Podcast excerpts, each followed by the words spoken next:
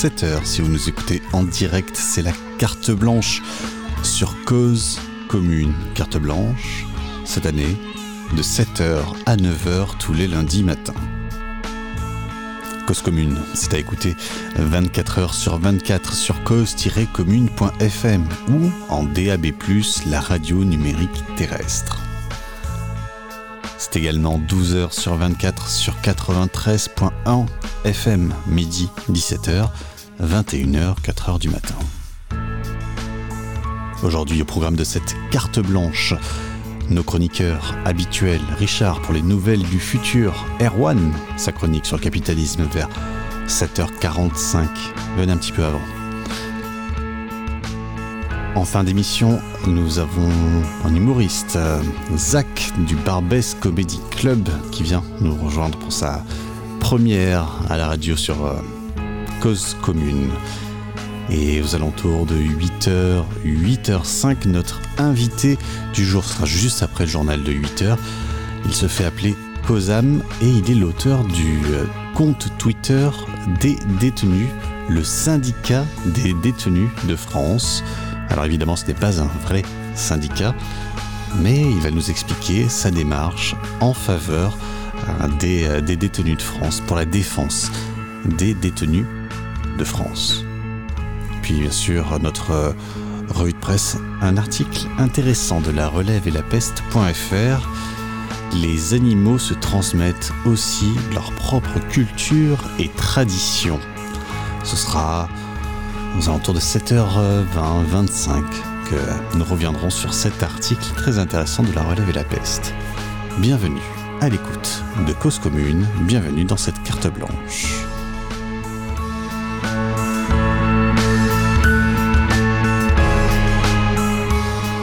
Carte blanche, une émission présentée par Lucas Malter et préparée par Myriam Carré.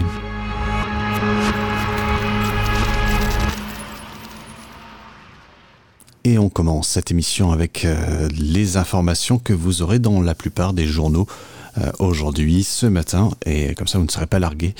Euh, et on commence comme d'habitude malheureusement avec ces chiffres du Covid, et c'est officiel, chacun le sait. Nous avons dépassé la barre symbolique des 100 000 morts recensés du Covid, 100 762 aujourd'hui, ou plutôt hier soir, selon Santé publique France. Cela fait un peu moins de 2000 morts en plus cette semaine, une moyenne relativement euh, stable depuis plusieurs mois maintenant. Du côté de la vaccination, on manque de candidats au vaccin. C'est un exemple à Nice. Un centre de vaccination est resté fermé.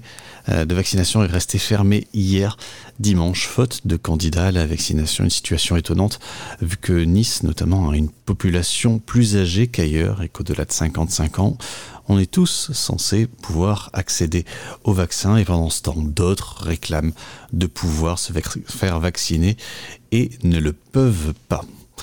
On en sait plus sur l'enlèvement de Mia, la fillette de 8 ans enlevée par sa mère et retrouvée en Suisse dans un squat. Elle a été l'objet d'une opération de type militaire, selon le procureur de Nancy. Sept hommes et une femme auraient aidé la mère de Mia à l'enlever à sa grand-mère maternelle.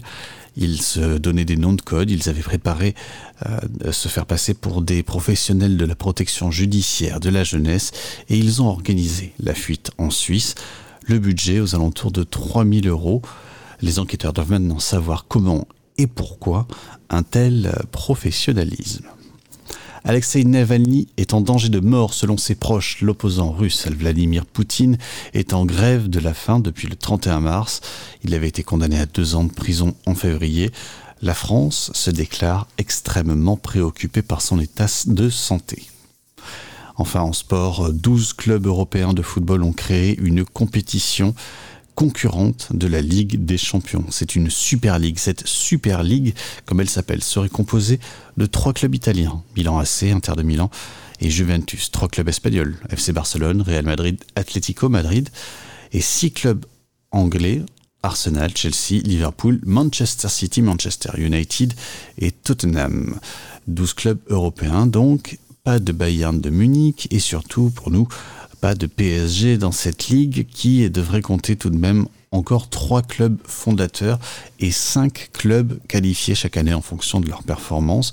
20 équipes donc qui s'affronteraient dans ce championnat pour ensuite euh, déboucher sur un système de play-off semblable à ce qui se passe dans les sports américains. L'UEFA fait les gros yeux et a menacé les clubs de sanctions. C'est donc une affaire à suivre.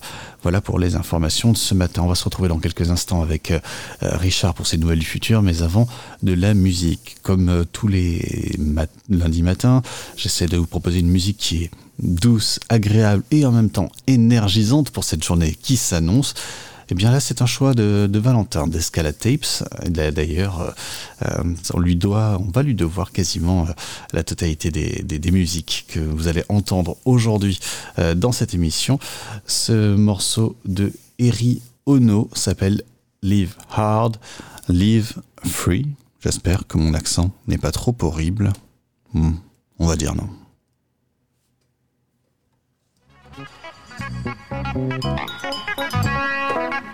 Give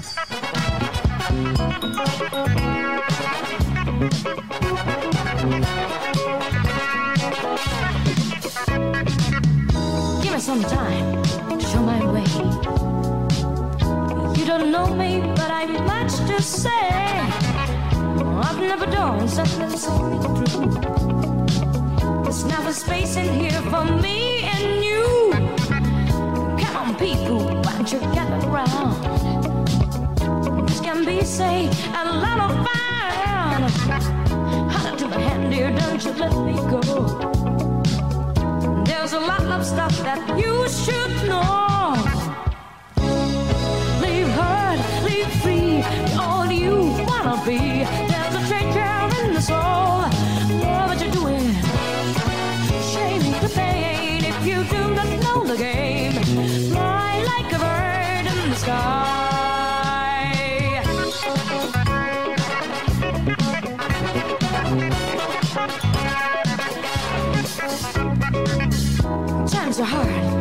As you can see.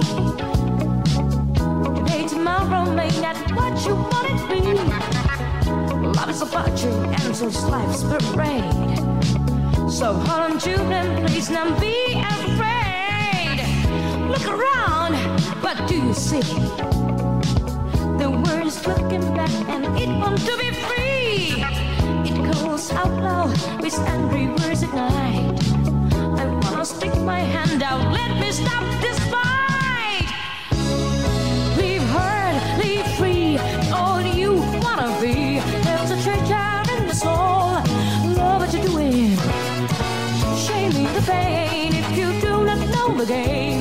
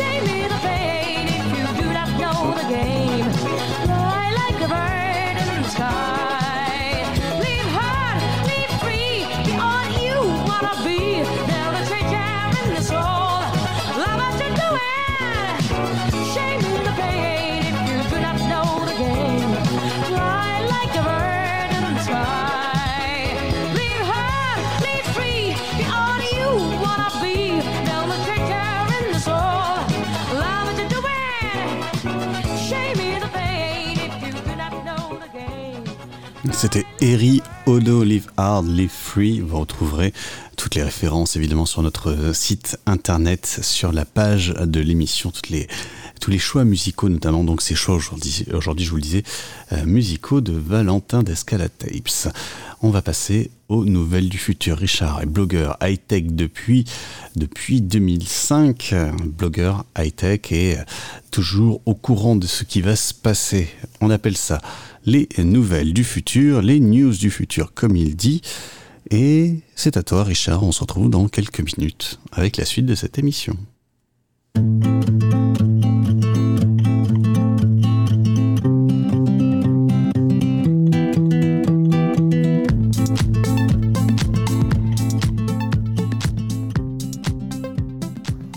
Nouvelles du futur, c'est parti Je suis Richard, blogueur, et depuis 2005, j'ai pour objectif d'explorer et de décoder l'actualité des nouvelles technologies et des jeux vidéo.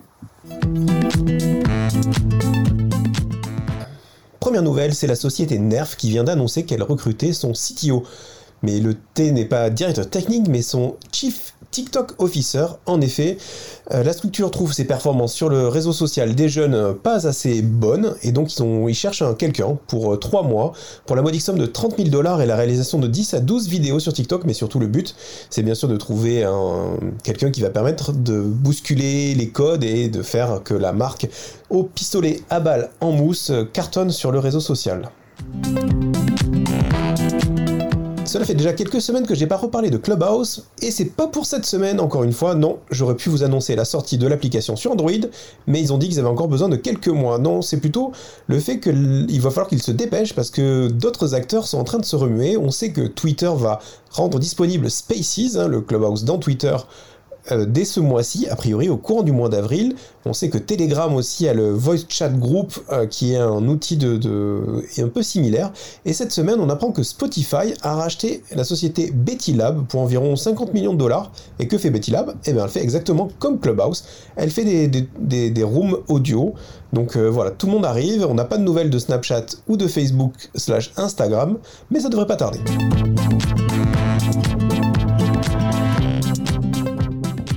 Si vous produisez un peu de contenu ou si vous êtes un peu producteur de contenu sur le web, je veux dire, vous avez certainement dû visiter euh, Unsplash, ce site qui permet d'avoir des, images gratuites euh, exploitables sans contrainte et ce gratuitement, sans les voler à personne. Et bien il faut savoir que le site a été racheté par Getty Images, un des gros acteurs de, la vente de photos stock.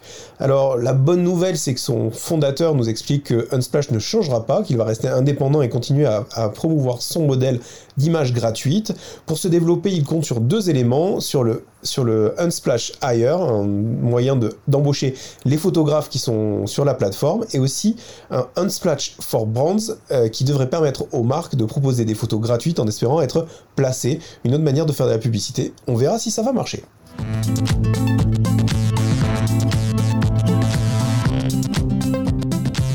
Un autre sujet dont je parle pas trop souvent, c'est les nouvelles d'Alexa. Alexa, l'assistant vocal de Amazon. On apprend cette semaine que Alexa va aller dans l'espace. D'abord dans le, prochain vol habité en direction de l'ISS avec notre cher Thomas Pesquet. Alexa sera disponible donc dans la cabine et va permettre aux, pilotes et enfin à l'équipage d'avoir quelques actions sur leur bien-être, notamment changer la température, ce qu'ils ne peuvent pas faire actuellement. Et on peut dire que quand tu voyages 19 heures assis, c'est toujours appréciable. On apprend aussi que Amazon a réussi à placer un Echo Show 10 dans l'ISS avec euh, un écran, euh, un smart screen comme ils disent. Euh, L'idée c'est de pouvoir amener un peu de loisir dans l'ISS.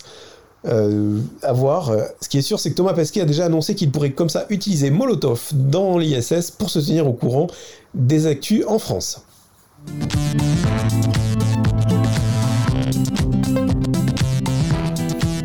Allez, c'est l'occasion d'aborder une autre technologie que j'avais pas évoquée depuis assez longtemps. On va parler de réalité augmentée. Du coup, on apprend que Microsoft vient signer un deal avec l'armée américaine, près de 22 milliards de dollars sur une dizaine d'années. Et pourquoi faire? Ben Pour porter le HoloLens, en faire un, casque militaire. Bien sûr, il y a aussi tout ce qui va être autour des serveurs Azure hein, pour, pour gérer toutes ces données-là. On imagine bien tout ce qu'un militaire peut faire avec un casque de, réalité augmentée. Vous avez vu autant de films de science-fiction que moi. Ben voilà, ce sont des choses qui s'approchent et qui vont devenir une réalité pour les militaires américains.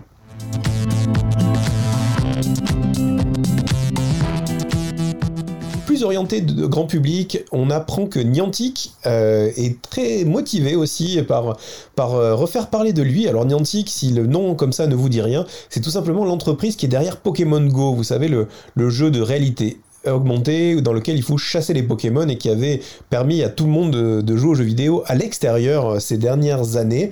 À noter hein, que c'est un jeu qui cartonne encore énormément et qui est dans le top 10 des jeux qui ont rapporté le plus d'argent sur cette année. Donc même si vous ne jouez plus, il y a encore beaucoup de gens qui jouent encore. Et Niantic a décidé de, profiter hein, de, ce succès pour, aller toujours plus loin.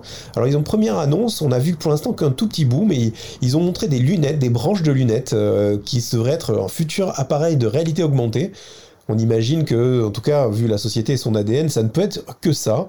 Et ils ont aussi dévoilé un nouveau jeu qui va être gratuit, qui va être une manière de tester, de démontrer l'impact de la 5G dans la réalité augmentée. Le jeu s'appelle Codename Urban Legends. Dans une vidéo promotionnelle euh, forcément exagérée, on voit une famille qui part dans un parc et qui se fait attaquer par une série de, grosses bébêtes et de monstres assez choupis. Et pour, euh, ils doivent collaborer pour se défaire de la menace en tirant des, des boules de feu. C'est ça a l'air assez marrant. On imagine très très bien le type d'application et combien c'est ça peut être ludique. On va attendre que ça existe pour de vrai, qu'on puisse le tester pour en juger de la qualité. En tout cas, comme je le dis souvent, attendez-vous à ce que le mélange entre la réalité et la, et la fiction, en tout cas les univers virtuels, euh, se rapproche. À noter d'ailleurs euh, sur l'aspect réalité augmentée et lunettes, on attend quand même euh, les rumeurs laisseraient à penser que du côté d'Apple, on aurait une petite surprise en juin lors de la conférence des développeurs.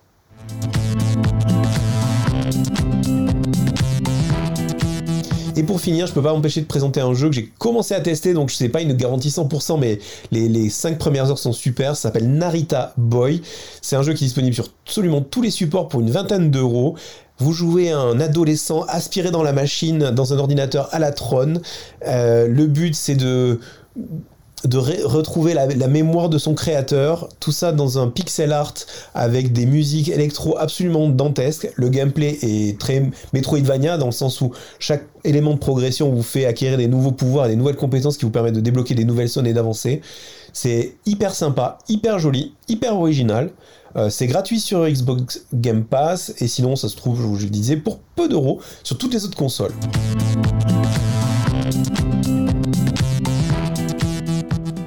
Merci d'avoir pris le temps de m'écouter. À la semaine prochaine.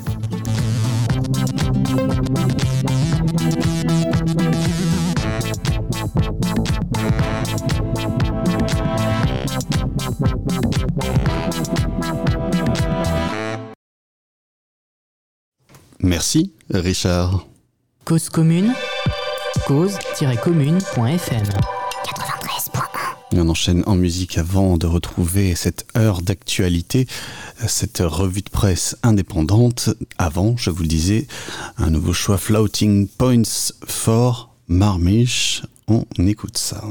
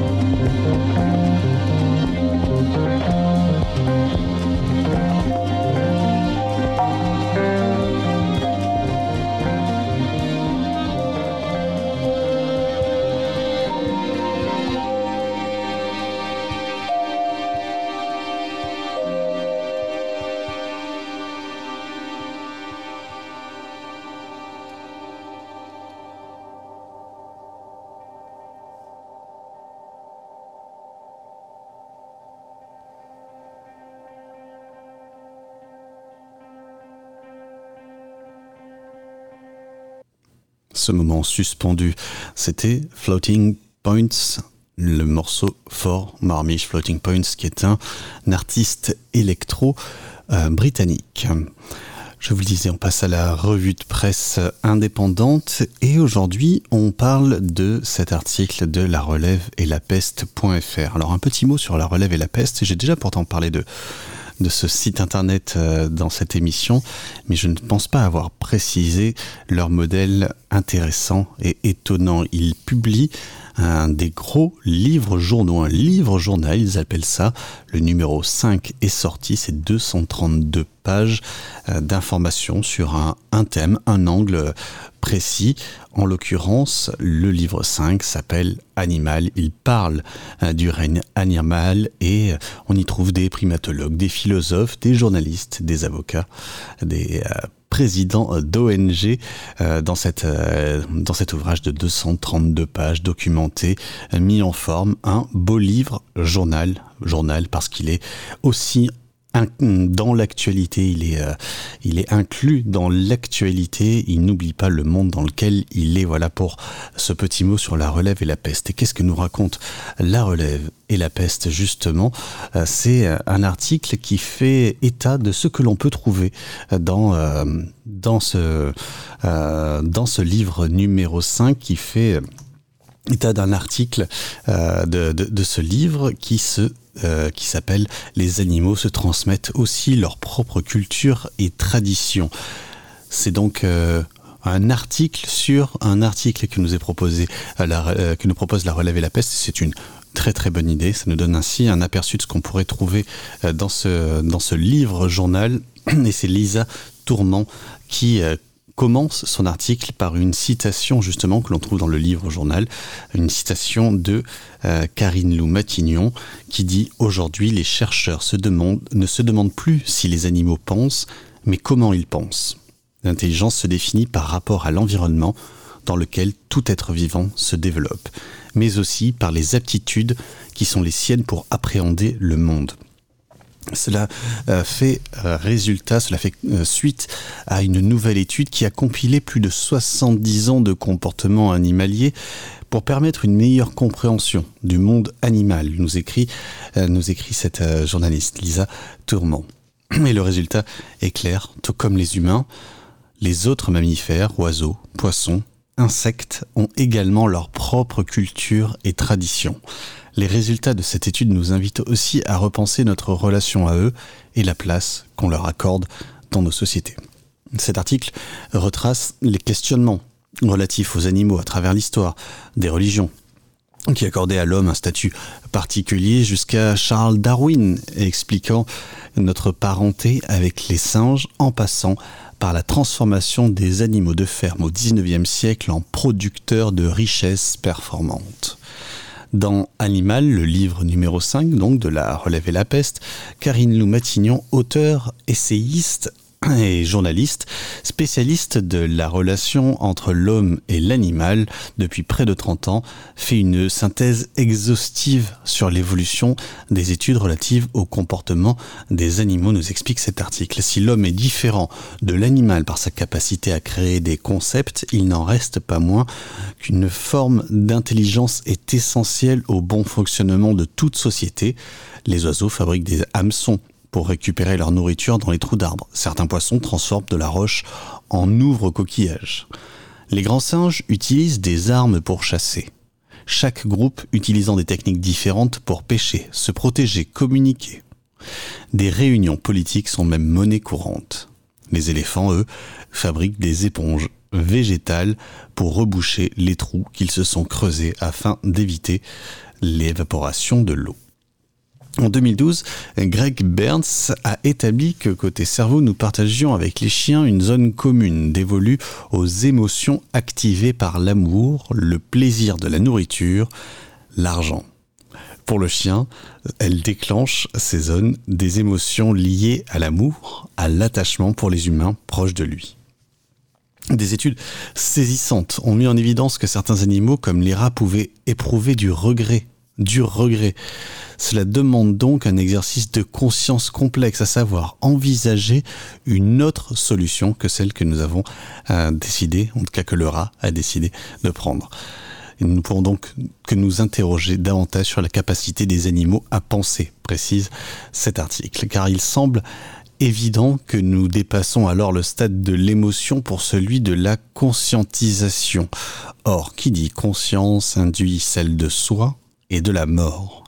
Nombre de travaux ont constaté que chez des animaux, tant vertébrés qu'invertébrés, la disparition d'un de leurs proches générait des comportements dépressifs pouvant durer plusieurs semaines. L'hypothèse voulant que la fracture entre l'homme et l'animal vienne du fait que l'humain est doté d'une conscience, car doué de parole, a été bousculée dès les années 50 après des recherches effectuées sur le langage échangé entre animaux démontrant que les animaux communiquent ensemble, pensent sans avoir besoin d'user d'un langage articulé. Qu'elle soit acoustique, auditive, olfactive, visuelle, ou infrasonique, la communication y est euh, florissante, passant de l'information simple, comme la prévention en cas de danger, à la plus complexe, telle l'apprentissage, chez les oiseaux, de leur chant par un tuteur. Ce dernier n'est pas inné, mais à l'instar de notre langage, il se transmet et il se transmet en plusieurs étapes. Plus surprenant encore, des études ont démontré qu'au sein de plusieurs espèces, il pouvait, comme chez nous, y avoir des dialectes différents, voire complexes, et parfois sans même avoir besoin de pousser les études pour le démontrer, mais simplement à partir du constat de l'impact humain sur la nature. Par exemple, des chercheurs étudiant le moineau à bec orange d'Amérique du Sud ont découvert que la richesse du chant de cet oiseau se dégradait à mesure que l'homme détruisait la forêt, la dévastation de l'environnement des animaux empêche en effet les interactions sociales nécessaires à leur survie, nous dit cet article de La Relève et la Peste. Et nous dit cet article de La Relève et la Peste également dans le livre, livre journal numéro 5 intitulé Animal. En corrélation avec euh, tout ce que nous venons de dépeindre précédemment, le magazine Science vient de publier une étude sur l'observation des cultures et des traditions chez les animaux. Cette étude, donc étalée sur 70 années dont je vous parlais en, en introduction de cette séquence. Il a été mis en évidence que l'organisation des sociétés animales s'agençait de façon à optimiser leur bien-être et leur conservation. Elle permet donc euh, de décrypter leur évolution. Cette étude rapporte ainsi que les premières preuves de culture apparaissent à la moitié du XXe siècle avec des dialectes régionaux du chant des oiseaux et le lavage des patates douces aussi approvisionnées par les singes japonais. Des études sur le long terme ont abouti à d'autres découvertes aussi déstabilisantes sur les cétacés, les poissons, les oiseaux, euh, les insectes, les abeilles, la culture imprègne la vie des animaux du stade juvénile à l'âge adulte, explique le zoologiste britannique Andrew Witten à La Relève et la Peste. Euh, il a dirigé euh, l'étude, justement, ce professeur en psychologie évolutive et développementale. Les jeunes de nombreuses espèces apprennent de leurs parents, puis d'autres adultes. Ils commencent même par s'intéresser aux individus de leur groupe qui leur montrent la meilleure expertise, par exemple dans euh, l'utilisation d'un outil. On apprend ainsi qu'il y a également un jugement de valeur parmi euh, les animaux. Voilà pour cet article. Euh, il en reste énormément et je vous invite à aller le, aller le retrouver sur la relève et la peste.fr si cela vous intéresse. Et puis pourquoi pas s'intéresser également à ce livre journal, 232 pages pour 20 euros on peut dire que ça vaut le coup. Euh, voilà pour cette première partie de revue de presse. On verra si on a le temps de, de continuer. En attendant, un peu de musique Fela Kuti, 2000 Blacks Got to Be Free, featuring Roy Ayers, je vous le disais, des choix de Valentin d'Escala Tapes. It's 2000 Black. And of course, we're hoping that by the year 2000, we know that by the year 2000, that's even better, everybody will be knowledgeable You understand? Everybody black. 2,000 black. 2,000 black. 2,000 black. 2,000 black. 2,000 black. 2,000 black. voice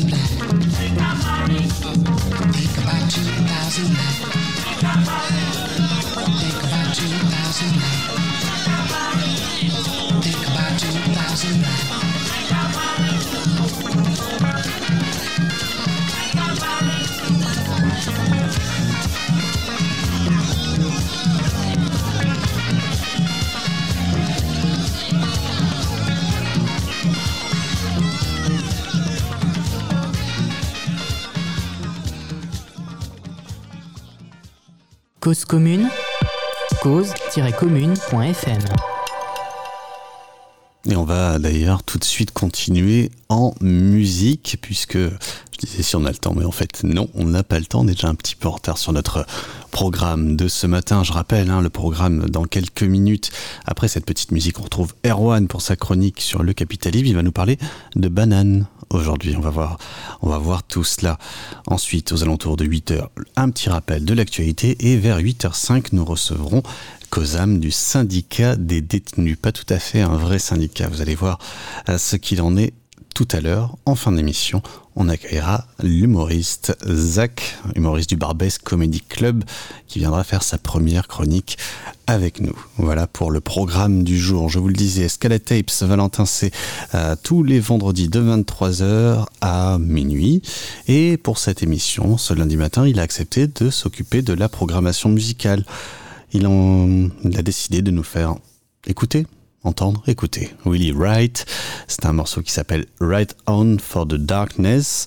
Et c'est parti, vous êtes à l'écoute de Carte Blanche sur Cause Commune.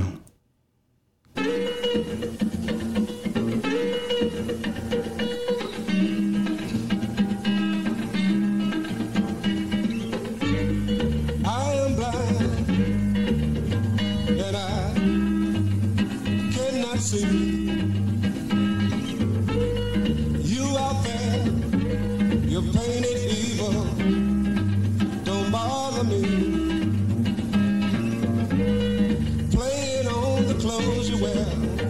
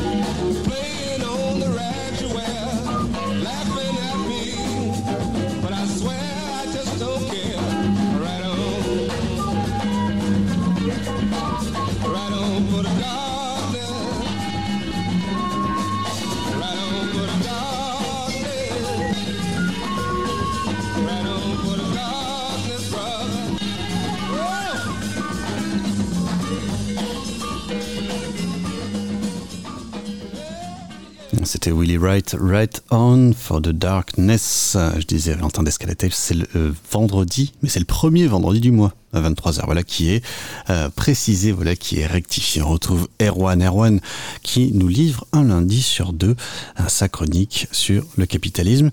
Et cette semaine, il a décidé de revenir sur un sujet qu'il avait déjà abordé il y a quelques temps, euh, les bananes, l'industrie de la banane et combien ça nous enseigne sur la marche du monde. D'habitude, nos chroniques commencent par un fait d'actualité avec des implications mondiales. Aujourd'hui, c'est un peu l'inverse. Il y a quelques jours, je mangeais une banane et j'ai réalisé que quand même, les bananes, c'est vachement stylé. Non mais c'est vrai, euh, déjà c'est jaune comme le pastis, en plus ça a une forme qui éveille de bas instincts, et c'est un peu une aberration. Ma banane venait du Costa Rica, et dès qu'on réfléchit à tous les dispositifs nécessaires pour la faire arriver encore fraîche entre mes mains, ça donne le vertige. Un autre truc marrant avec les bananes, c'est qu'elles ont toutes la même tronche. Euh, les pommes, les poires, on peut en acheter de plein de variétés différentes. Les bananes, c'est toutes les mêmes. C'est un peu surprenant, d'autant plus qu'il en existe bien plusieurs centaines de variétés différentes. Il y en a des vertes, des rouges, des longues, des courtes, des fines, des épaisses, il y en a de toutes les formes et de toutes les couleurs, et pourtant, on n'en consomme qu'une seule variété. Comment ça se fait? Bon, euh, c'est notre 13e chronique, vous savez comment ça marche, vous vous doutez bien que la réponse a à voir avec le capitalisme. Ceci dit, c'est vraiment intéressant parce que cette histoire de banane, c'est un cas d'école de la manière dont les mécanismes du capitalisme transforment totalement la nature, ce qui est quand même un sujet un peu d'actualité. L'un de ces mécanismes, c'est la standardisation des marchandises.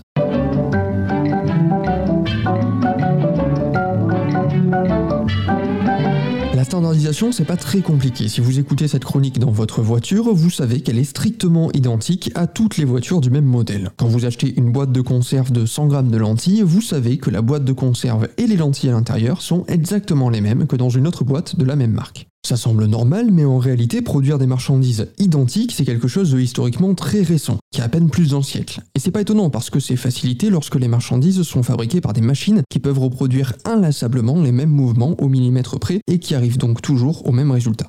A l'inverse, si vous voulez acheter une chaise ou une table unique, il faut aller voir un artisan qui va les fabriquer de ses mains et donc introduire des imperfections, les créer dans un style qui lui plaît à ce moment-là de sa vie avec des matériaux uniques, donc chacun de ses produits va être différent des autres. Mais standardiser les marchandises, c'est pas qu'une conséquence accidentelle de l'arrivée des machines. C'est quelque chose qui est activement recherché par les personnes qui décident de ce qu'on produit en quelle quantité, de quelle manière. C'est un objectif des propriétaires des entreprises, bref, des capitalistes. Pour eux, standardiser les marchandises, les rendre strictement identiques, ça a plusieurs énormes avantages. Par exemple, pour le transport de ces marchandises. On avait vu dans la chronique précédente sur le canal de Suez que lorsqu'on produit des marchandises uniquement pour les vendre, ce qui est une caractéristique centrale du capitalisme, l'un des trucs qui devient hyper important pour dégager un max de profit, c'est le coût du transport de ces marchandises. Pour réduire ce coût, il y a deux possibilités. Déjà, on peut réduire la durée du trajet, par exemple au hasard, en creusant un canal à Suez pour éviter aux navires d'avoir à contourner l'Afrique. Mais on peut aussi essayer d'embarquer le maximum de marchandises dans un seul voyage. C'est comme ça qu'on arrive aujourd'hui à des porte-conteneurs gigantesques, comme celui qui s'est échoué en travers du canal, et qui peuvent transporter jusqu'à un peu moins d'un milliard de boîtes de conserve en un seul trajet. Et c'est pas une exagération, un milliard. Mais ce nombre serait beaucoup moins important si les boîtes de conserve étaient toutes de formes différentes. Si on avait des triangulaires, des rondes, des carrés, ce serait impossible de les entasser les unes sur les autres pour occuper le maximum d'espace disponible. C'est la raison pour laquelle les boîtes de conserve ont été standardisées. Elles ont toutes la même Bref, standardiser les marchandises, notamment leur forme, ça permet entre autres d'en transporter plus d'un coup et donc de réduire le coût du transport. Alors tout ça c'est cool, mais euh, comment on fait pour standardiser des bananes? Des trucs qui sont pas produits par des machines mais qui poussent sur des arbres.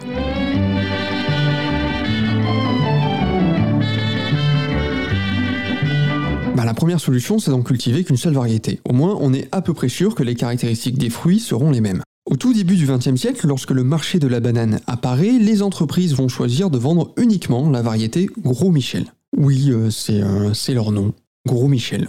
L'avantage des bananes Gros Michel, c'est qu'elles ont une peau très épaisse qui protège bien l'intérieur, donc il y a peu de pertes pendant le trajet entre les producteurs d'Amérique centrale et les consommateurs d'Europe ou d'Amérique du Nord. Et puis c'est une variété qui donne des grappes où il y a souvent près de 10 bananes, donc c'est parfait pour les charger rapidement dans les navires. D'ailleurs, cette chanson que vous connaissez très certainement de Harry Belafonte raconte comment un docker jamaïcain passe ses nuits à charger des grappes de bananes qui sont, vu l'époque, des Gros Michel. A beautiful bunch, banana.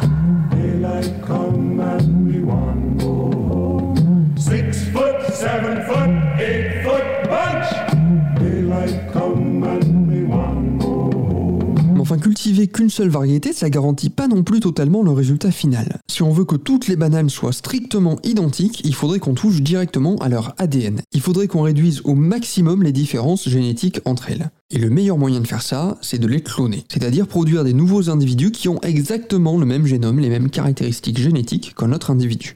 Alors quand on parle de clonage directement ça fait un peu futuriste mais en réalité ça fait des milliers d'années qu'on clone des plantes. Quand on fait une bouture, quand on découpe un petit bout de vigne et qu'on le plante un peu plus loin, on réalise un clonage. La nouvelle vigne aura exactement les mêmes caractéristiques génétiques que la première. Ça tombe bien, la variété de banane Gros Michel se reproduit très facilement par des méthodes de clonage comme le bouturage. On va mettre de côté l'aspect technique, mais le résultat, c'est qu'au début du XXe siècle, les entreprises qui exportent des bananes ne vont faire pousser que des Gros Michel. C'est la variété idéale pour répondre aux objectifs des entreprises dans le capitalisme, à commencer par l'augmentation des profits. Elle est parfaite pour réduire les coûts du transport, elle se reproduit très facilement donc on peut augmenter la production quand on veut et vu qu'on la reproduit par clonage, on sait à l'avance que toutes les bananes auront la même forme, la même taille, le même goût, la même couleur. La banane devient une marchandise autant standardisée que les boîtes de conserve ou n'importe quelle marchandise produite par des machines. C'est d'autant plus vrai que, comme on l'a vu dans une chronique précédente, pendant toute la première moitié du XXe siècle, le marché de la banane est monopolisé par une entreprise, la United Fruit Company, qu'on va appeler la United. Vu qu'elle a un monopole sur le marché, forcément la standardisation des bananes que la United produit implique la standardisation de tout le marché de la banane. Cette position de monopole tombe bien pour la United parce que les années 1920-1930, c'est le moment où apparaît la fameuse société de consommation.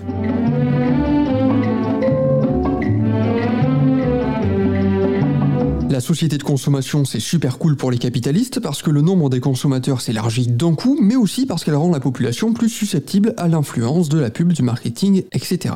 Justement, à partir des années 40, la United est l'une des premières entreprises à comprendre l'importance du marketing. Elle recrute Edward Bernays, qui est le neveu de Freud et accessoirement le père du marketing moderne, et elle met en place de gigantesques campagnes de pub pour faire de la banane un objet de consommation présent dans tous les foyers aux États-Unis et en Europe de l'Ouest. La chanson Chiquita Banana, qui devient un tube que tout le monde chantonne à l'époque, en est un très bon exemple.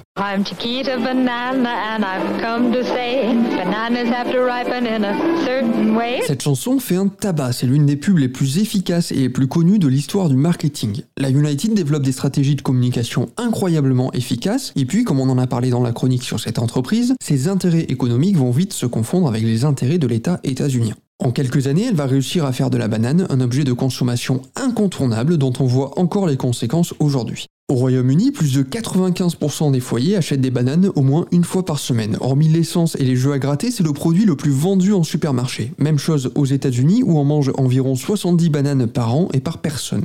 Mais dans les années 30-40, c'est aussi les débuts du règne de l'image, les premières pubs au cinéma, à la télévision, etc. Donc le marketing de la United va passer par l'image. La banane parfaite est présentée comme longue, légèrement courbée, jaune comme le pastis. D'ailleurs, les paroles de la chanson Chiquita Banana ne sont rien d'autre qu'un manuel à destination du consommateur qui découvre ce fruit alors totalement inconnu, et vous remarquerez qu'elle associe l'esthétique de la banane et son goût. Par exemple, si on traduit le premier couplet de la chanson, c'est lorsqu'elles ont des petites taches brunes et une teinte dorée que les bananes sont les meilleures et sont excellentes pour la santé. Bananas have to ripen in a certain way, and when they're flecked with brown and have a golden hue, bananas taste the best and are the best for you.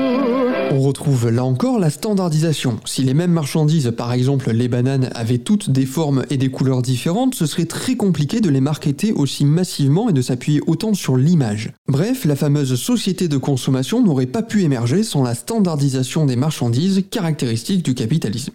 Mais cette standardisation va se retourner contre la United Fruit Company. À partir des années 1930, elle va se rendre compte qu'une étrange maladie se répand dans ses plantations et que tous ces bananiers meurent les uns après les autres. Ce qu'on appellera la maladie du Panama est due à un champignon qui attaque les bananiers de la variété Gros Michel. On l'a dit un peu plus tôt, la United utilise des techniques de clonage pour reproduire ces bananiers. Ça leur permet de standardiser l'esthétique et le goût des bananes, mais l'inconvénient c'est que si tous les bananiers ont les mêmes caractéristiques génétiques, ils vont tous être sensibles aux mêmes maladies. Et effectivement, entre les années 30 et 60, en un peu moins d'une trentaine d'années, la quasi-totalité des bananiers Gros Michel de la planète vont être exterminés par la maladie du Panama. Ce qui veut dire, vous l'aurez compris, que nos bananes actuelles ne sont pas du tout les mêmes bananes qu'on mangeait jusqu'aux années 60. Alors que va faire la United? Bah, Elle attend pas l'extermination. Elle essaie dès les années 30 de remplacer les bananes Gros Michel par d'autres variétés qui ne sont pas atteintes par la maladie du Panama. Mais encore une fois, sa stratégie de marketing va se retourner contre elle. Dès qu'elle présente aux consommateurs une autre variété de banane, par exemple dans les années 30 la variété Lacatan, qui est un peu plus courte, un peu moins moelleuse et surtout un peu moins verte que la variété Gros Michel, eh bien les consommateurs, ils en veulent pas.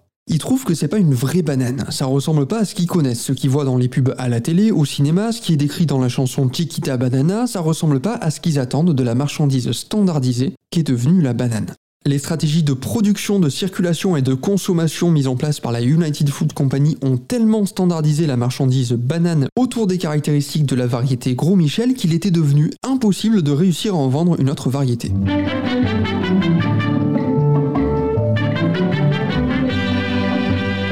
Face à ce gros problème, la United va devoir se rabattre sur la variété Cavendish, qui a à peu près la même forme et la même couleur que la variété Gros Michel, donc après quelques campagnes de com, les consommateurs ont accepté la transition. Mais c'était très loin d'être le premier choix parce que la peau de la Cavendish est pas très épaisse, elle protège pas bien l'intérieur de la banane, ce qui force la United à développer de nouvelles techniques de transport plus coûteuses mais qui malmènent moins les bananes. Un autre avantage de la Cavendish, c'est qu'elle se reproduit par clonage. Comme la Gros Michel avant elle, la Cavendish est donc une variété idéale pour être transformée en marchandise standardisée. Et effectivement, aujourd'hui, 99% des bananes qui sont produites pour être exportées sont des Cavendish. Et c'est comme ça qu'on arrive à ma banane du Costa Rica qui a exactement la même tronche que toutes les autres bananes du magasin, qui ont exactement la même tronche que la banane que vous avez mangée la semaine dernière, qui a exactement la même tronche que les bananes que vos parents mangeaient dans les années 70. Ces bananes sont toutes des clones les unes des autres. Alors pourquoi pas, hein, euh, parler de clonage c'est quand même vachement stylé, mais qu'est-ce qui empêche le même problème de recommencer? Qu'est-ce qui protège les Cavendish d'une maladie similaire à celle qui a quasiment exterminé les gros Michel? Eh ben, rien. Et justement, mauvaise nouvelle, dans les années 90, une nouvelle variante de la maladie de Panama est apparue à Taïwan et c'est une variante auquel les Cavendish sont extrêmement sensibles. Elle s'est diffusée en Australie à partir de 2015 et elle est passée en Amérique latine en 2019 où elle a commencé à décimer les plantations colombiennes. La standardisation de la production de bananes a créé des fruits sans aucune défense face à cette maladie et il est désormais quasiment certain que la Cavendish, la variété de banane qu'on connaît actuellement et que la standardisation et le marketing nous ont présenté comme la banane par excellence, sera exterminée, disparaîtra totalement dans les décennies à venir. Pour conclure, l'histoire de la banane est hyper intéressante parce qu'elle dévoile les mécanismes par lesquels le capitalisme s'approprie la nature et la transforme en marchandise. La production des bananes a été modifiée, transformée, standardisée pour permettre leur production de masse, leur circulation de masse et leur consommation de masse. Bref, par ce processus de standardisation, les bananes deviennent des marchandises adaptées au circuit de production, circulation et consommation propres au capitalisme. Et comme on l'a vu, ça a des effets désastreux. C'est la deuxième fois en moins de 100 ans qu'une espèce de banane est en voie d'extinction parce que la protéger sur le long terme aurait emmené une petite baisse de profit sur le court terme. L'histoire de la banane, c'est l'histoire de notre environnement et de sa relation au capitalisme. La protection de cet environnement et donc la nôtre sont absolument incompatibles avec le fonctionnement normal du capitalisme. Sur ce, je vais y aller parce qu'à force d'entendre Chiquita Banana, euh, bah, ça m'a un peu donné envie de manger des bananes.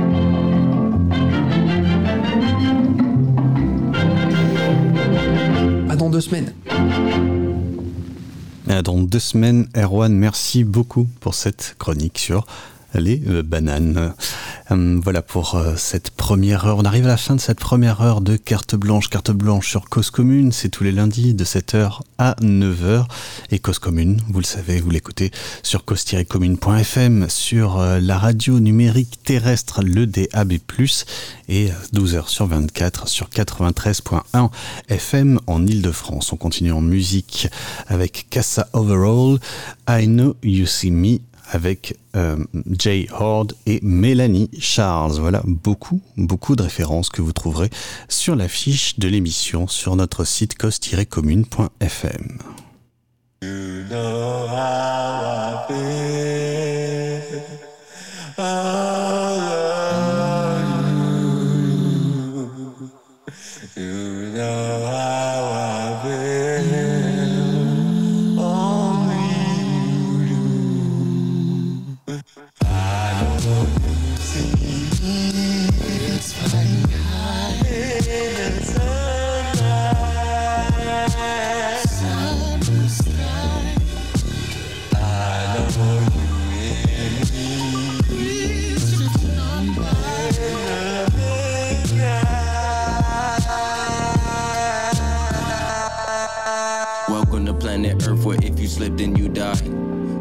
full of scars, still they listen to I. Been through a little, still it feel like a lot. When I lay down to rest, and it feel like a plot. And up and downs, feeling like heaven and hell. Am I in that number? Is it stuck in the mail? The only way to climb is if you try and you fail. It was written in the mud, Lord, I will prevail. I only feel right when I write what I feel. We living in a jungle, don't frighten the meal. Try to send a message, put a pigeon in seal, but they hearing got AIDS cause they envy is real. Me against the world like Pac in his prime.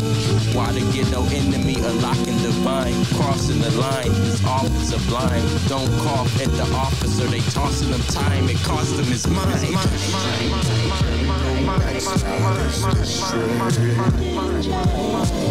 This train won't carry no backsliders. This train, this train is bound to glory. This train, this train is bound to glory. This train.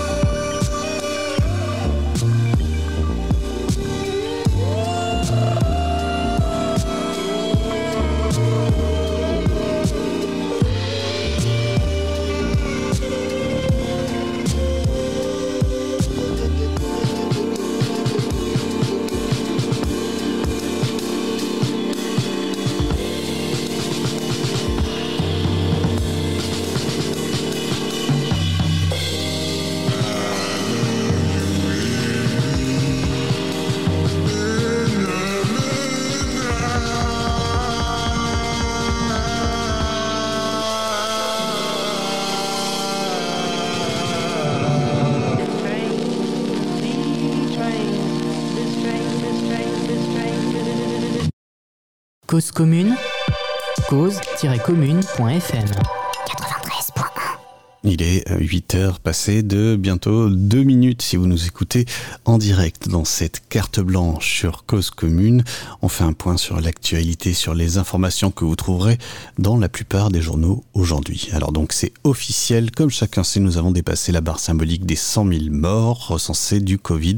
100 762 selon Santé publique France hier soir. Cela fait un peu moins de 2000 morts en plus cette semaine, une moyenne relativement stable depuis plusieurs mois maintenant.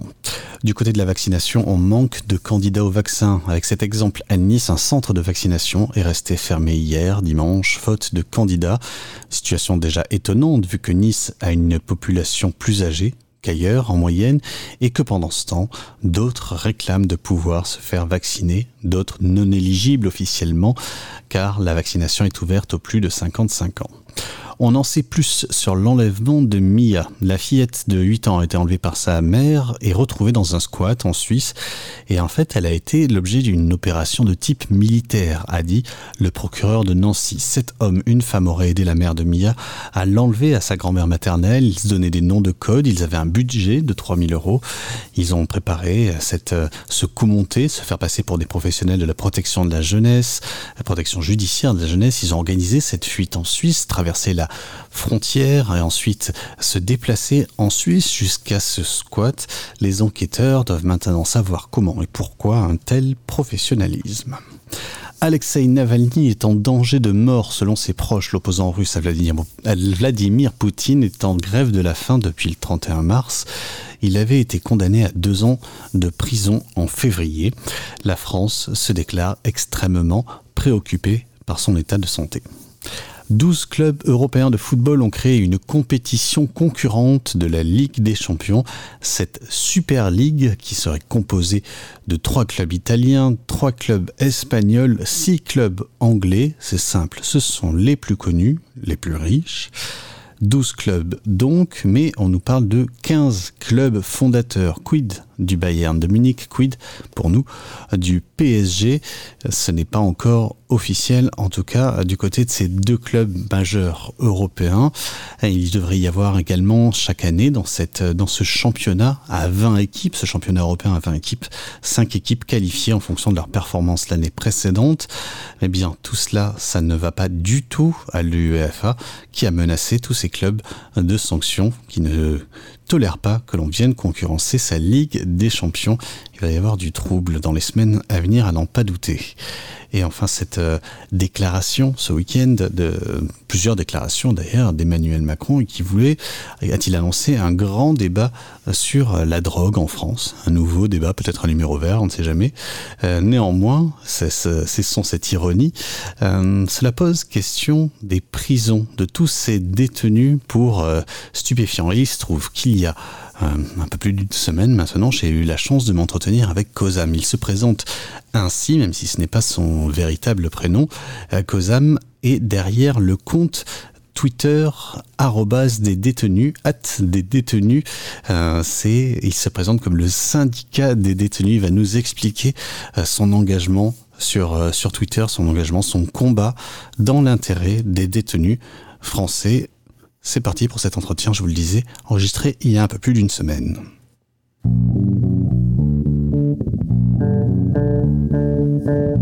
Carte blanche sur Cause Commune, les idées en face. Et pour ces idées en face, nous recevons Kozam. Bonjour, Kozam. Bonjour. Nous vous recevons car euh, vous êtes derrière ce compte du syndicat des détenus. Le syndicat des détenus donc sur euh, sur Twitter notamment. Moi je vous connais par Twitter. Vous êtes peut-être sur d'autres réseaux sociaux. Vous nous direz ça. Et qui est euh, pas vraiment un syndicat, pas un vrai syndicat. Est-ce que vous pouvez nous expliquer votre démarche? Eh bien oui, alors déjà oui, effectivement, je ne suis, je, vais employer le, la première la première personne au singulier puisque je suis tout seul derrière ce, compte Twitter où je ne suis d'ailleurs que sur Twitter. Ça prend déjà pas mal de temps. Euh, donc euh, me, diversifier sur d'autres réseaux, c'est un peu compliqué. Je pense que Twitter est un bon outil euh, pour développer et, faire mettre en lumière sur ce qui se passe en prison. Et donc le côté syndicat des détenus de France, quand j'ai décidé de, créer ce compte, ça m'a paru un peu évident pour deux raisons. La première, c'est que euh, les détenus n'ont pas le droit de se syndiquer euh, depuis la dernière loi pénitentiaire de 2009. C'est interdit. Euh, c'est si récent que ça C'est depuis 2009 Alors depuis 2009, ça a été corroboré.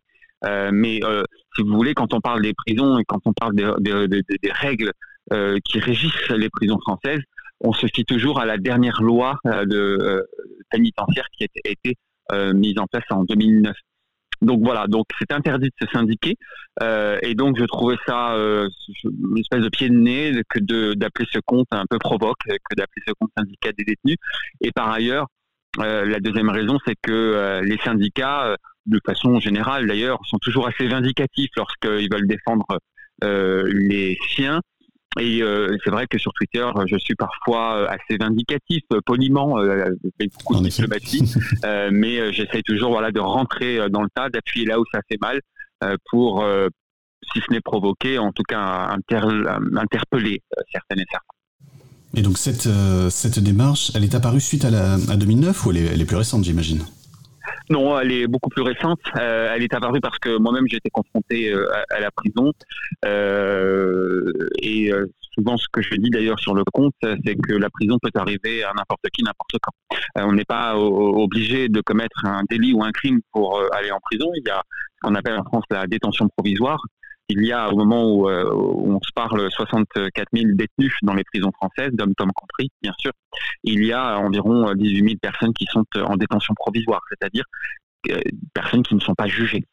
Et euh, on est en France euh, assez euh, adepte de cette euh, détention provisoire qui fait que du jour au lendemain, lorsque vous êtes placé en garde à vue parce qu'il y aurait une enquête sur vous, euh, eh bien, vous pouvez, après cette garde à vue-là, être déféré devant le procureur de la République avec l'ouverture d'une instruction devant un juge d'instruction et la possibilité, malheureusement, de se retrouver en prison. Et c'est ce qui m'est arrivé, c'est-à-dire que euh, pour dans un cadre professionnel, mon ancien employeur a porté plainte contre moi euh, et je me suis retrouvé donc euh, en prison pour des faits pour lesquels plus tard j'ai été euh, innocenté. Donc la prison pour rien, elle existe, ça peut arriver. Euh, Il y a beaucoup de gens qui euh, chaque année se font indemniser de leur détention provisoire euh, parce qu'ils ont été innocentés par la justice. Voilà. Et donc cette expérience carcérale qui m'est arrivée, eh bien moi qui viens d'un milieu plutôt populaire, qui, qui, qui est blanc, etc., me retrouver dans un univers voilà, euh, tel que la prison a été une expérience traumatisante, parfois enrichissante humainement. Il faut, il faut aussi le dire. J'ai vraiment appris le mot euh, humanité en, en prison, solidarité également. Et le fait de sortir de ce lieu à 30 km de Paris, puisque j'étais incarcéré à Fleury-Mérogis, et je me, je me suis dit que c'était pas possible de ne rien en faire finalement de ce que j'avais lu, vu ou entendu. On va parler de- des prisons en général. Je voudrais juste finir en ce qui concerne votre cas. Vous êtes resté combien de temps en détention provisoire? Je suis resté un peu plus de huit mois. Euh, il faut savoir que j'étais euh, donc incarcéré pour des soi-disant faits euh, euh, correctionnels, donc des délits, et que euh, lorsque vous êtes incarcéré en détention provisoire pour des faits de délits, vous pouvez normalement euh, eh bien avoir un mandat de dépôt, c'est comme ça qu'on appelle ça, une ordonnance de détention provisoire, tous les quatre mois qui est renouvelée. Donc tous les quatre mois, vous repassez devant un juge pour savoir si on vous prolonge de quatre mois supplémentaires, et ça peut aller jusqu'à un an, donc trois fois quatre. Euh, voilà, donc ça a été euh, euh, la détention provisoire, elle a quelque chose d'assez pernicieuse parce qu'on ne bénéficie pas de réduction de peine, on ne sait pas quand est-ce qu'on va sortir parce que pour le coup elle est provisoire. Mais il y a un avantage, c'est que du jour au lendemain vous pouvez sortir de prison et c'est un peu ce qui m'est arrivé. Et donc vous êtes sorti quand? Je suis sorti il y a, il y a maintenant euh, quelques quelques mois et euh, voilà et après tout est allé très très vite puisque j'avais euh, des comment dirais-je des, des indices, des, des preuves qui me disculpaient euh, indiscutablement et c'est ce qui fait que la justice a très vite euh, fini de boucler cette affaire et m'a rendu un voilà a rendu un. Avec indemnisation ou pas? Alors oui, c'est oui, oui, ça a été ça a été le cas. Euh, L'indemnisation, euh, si vous voulez, moi tout de suite j'ai fait en place euh, ce système, d'autant plus que au moment des faits, euh, j'avais un salaire qui était plutôt convenable. Euh, j'a- j'ai déjà voilà, j'avais mon appartement avec ma copine. Euh, donc il y a tout un tas de frais annexes, et aussi les frais d'avocat qui sont remboursés entre guillemets par l'État. Je, je, mets entre guillemets remboursés hein, parce que ils parlent vraiment de, de pas un remboursement. là. Les autorités judiciaires ne parlent pas de remboursement, ils parlent toujours de- d'indemnisation. Et j'ai eu la chance, enfin la chance entre guillemets, d'être indemnisé à hauteur de 80 euros par jour. C'est-à-dire c'est une fourchette haute, puisque les gens peuvent être incarcérés entre 45 euh, et euh, 80 euros, la moyenne étant 50 euros par jour. Il y a 187 prisons en France, euh, 86 maisons d'arrêt, 94 établissements de peine, 6 prisons pour mineurs et un établissement public de santé. Ça, c'est des chiffres que j'ai euh, que j'ai récupérés sur euh, l'Observatoire international des prisons. Je reprends juste le début 86 maisons d'arrêt, 94 établissements de peine. Si je comprends bien, on a 86 établissements consacrés à ces détentions provisoires, c'est cela? Absolument, les maisons d'arrêt ont le rôle de euh, mettre en détente, enfin, de, de garder, pardon, j'aime pas trop ce terme, mais bon, euh, de garder les personnes euh, détenues en détention provisoire et les personnes jugées pour avec des courtes peines. Alors courte peine, ça va jusqu'à deux ans en France. Au-delà de deux ans, vous pouvez effectivement, comme vous le disiez, aller dans un établissement pour peine. Alors il y a différents établissements pour peine. Vous avez des centres de détention qui peuvent aller d'une peine de deux à dix ans, voire un petit peu plus. Et ensuite, vous avez les maisons centrales. Et les maisons centrales, euh, il y en a aussi quelques-unes, euh, notamment la plus connue euh, est en, Alsace ou même euh, Poissy dans les Yvelines en région parisienne. Et vous avez là des gens qui effectuent des peines très longues, généralement avec deux chiffres, voire perpétuité. Alors excusez-moi, mais on fait encore de la prison lorsqu'on est condamné à moins de deux ans de prison?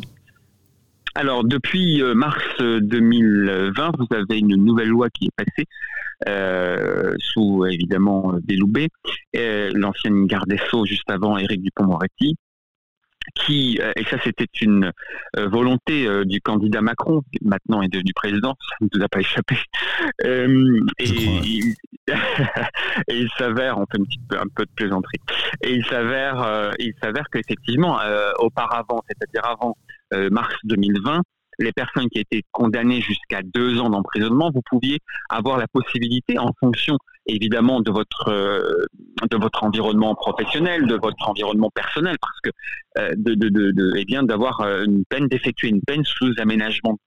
Et donc euh, de pouvoir avoir le bracelet électronique à la maison, de pouvoir être en semi-liberté, Oui, ou ça même datait, de, ça datait de Christiane Taubira en l'occurrence. Absolument. Et, euh, et il s'avère que euh, depuis donc euh, mars 2020, cela, le quantum de deux ans est passé à un an. Donc si vous êtes condamné au-delà de un an, vous ne pouvez pas être aménagé. Vous ne pouvez pas bénéficier d'un aménagement de peine et dans ce cas, euh, vous devez exécuter votre peine en établissement, donc euh, en maison d'arrêt. Euh, en sachant qu'il y a encore une rectification aussi concernant les personnes de plus de 70 ans qui ont une peine jusqu'à 5 ans d'emprisonnement euh, et qui peuvent effectuer, si leurs conditions de santé euh, ne sont pas réunies, euh, le bracelet électronique à la maison. Ça a été euh, mis d'ailleurs en lumière très bien par euh, les époux balkaniques condamnés à trois ans ferme, euh, eh bien, effectuent chez eux euh, leur, euh, leur peine sous euh, bracelet électronique. Je tiens à préciser aussi que les gens qui auraient commis des délits avant mars 2020 euh, et qui seront condamnés après cette date-là à plus de deux ans d'emprisonnement, les faits étant antérieurs à mars 2020, ils restent sous le coup, et ça c'est la Cour de cassation qui l'a dit, puisqu'il y avait une question euh, euh, sur, euh, sur cette loi sur, pour, pour rectifier et préciser, et donc eh bien, ils restent sous le coup des deux ans aménageables. Donc ça c'est important aussi. Avant de parler euh, de, bon, avant de parler politique d'une certaine manière, dans le sens euh, gestion euh, de la vie euh, publique, de la cité, je voudrais qu'on parle des prisons en elles-mêmes, des maisons d'arrêt. Alors certes, j'imagine que vous n'en avez connu qu'une, mais j'imagine aussi que vous avez reçu de nombreux euh, témoignages.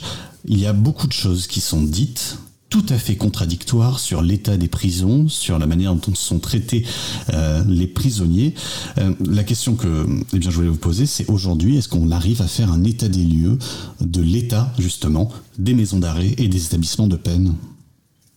Oui, euh, c'est très compliqué parce que les observateurs, alors c'est très compliqué pour plusieurs raisons, notamment parce que les observateurs, notamment type OIP, euh, ont un parti pris, c'est-à-dire que eux ne n'interviennent pas euh, en prison, ils ne vont plus, enfin ils n'ont jamais euh, été en prison, quoi. Ils, ne font qu'observer depuis l'extérieur ou avec euh, ce qui euh, leur est transmis. Et puis, donc, vous avez des, types d'ONG comme ça qui, voilà, qui, n'ont pas, à si ce n'est de, retranscrire ce qu'ils entendent ou ce qu'ils voient, eh bien, un pouvoir vraiment décisionnel. En fait, ce qui est intéressant, c'est que depuis quelques années maintenant, l'OTA a créé le euh, l'institution du contrôleur général des lieux de privation de liberté qui a tout pouvoir pour euh, aller visiter un établissement euh, de privation de liberté. Alors ça peut être une prison, ça peut être un hôpital psychiatrique, ça peut être aussi des locaux de garde à vue ou encore des centres de rétention. Donc c'est un, cette institution qui est une institution indépendante, mais qui est euh, administrative, eh bien a euh, fait euh, quelques rapports depuis maintenant euh, quelques années. Euh, il y a eu maintenant euh, trois contrôleurs euh, généraux des lieux de liberté depuis peu. euh, depuis la fin de l'année 2020, c'est Dominique Simoneau, une ancienne conseillère d'insertion de probation et journaliste euh, Libération puis euh, Canard enchaîné, qui euh, a la gestion de ce poste et de cette diront administratifs. Et c'est vrai que les rapports qu'ils souvent pondent, si je peux me permettre cette expression, ne sont pas systématiquement suivis, mais sont assez écoutés et l'écho qui en est fait dans les médias est assez généralement important. Sur l'État, de façon générale, c'est vrai que l'administration pénitentiaire n'a pas euh, le sens de la communication euh, quotidienne. C'est-à-dire qu'ils n'ont pas cette appétence de vouloir systématiquement relater et dire ce qui se passe en prison parce que bah, c'est leur administration et bien souvent vous avez des situations très compliquées en prison.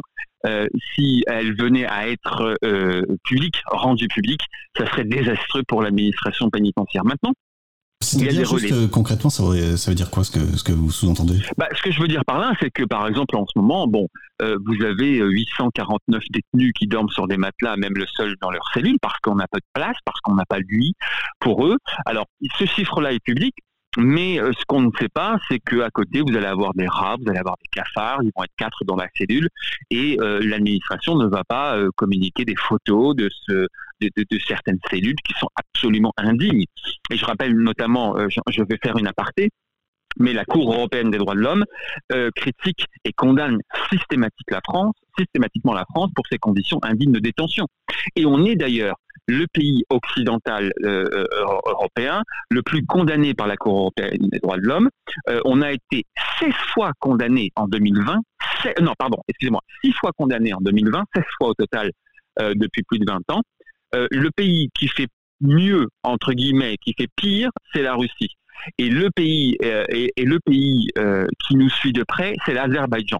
Donc, on est, on n'a on pas des leçons à donner sur les droits de l'homme parce que je pense que en matière carcérale, on est euh, véritablement euh, merdique.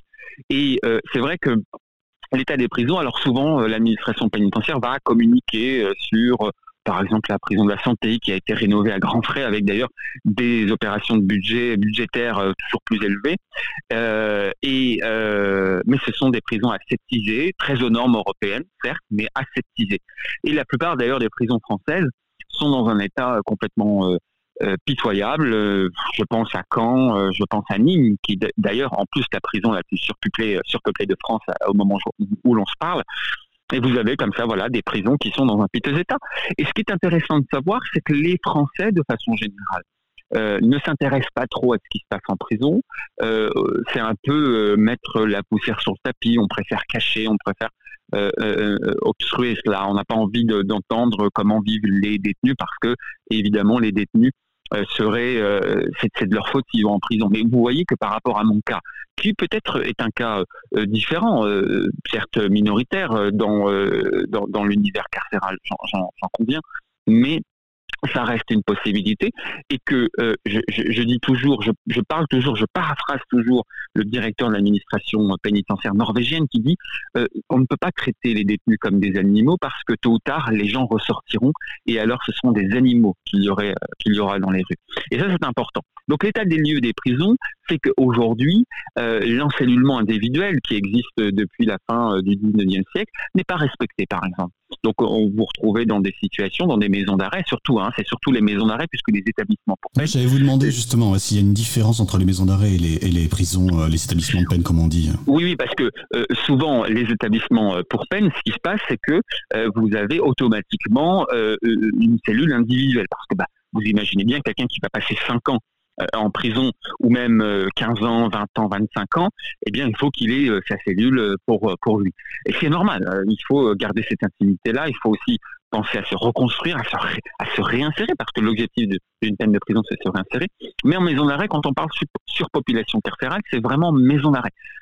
parce que ben, voilà, vous avez beaucoup de petites peines, vous avez beaucoup de gens qui sont en détention provisoire, et donc, pour revenir à, l'état des prisons et pour terminer, je, pense qu'on a vraiment une difficulté parce que on voit bien que là, euh, le fait que euh, des, gens, euh, des gens voient que l'État ne respecte pas les lois qui sont déjà en vigueur depuis plus de 100 ans, notamment l'encellulement individuel qui devrait être la règle, et cela, cela n'est pas respecté.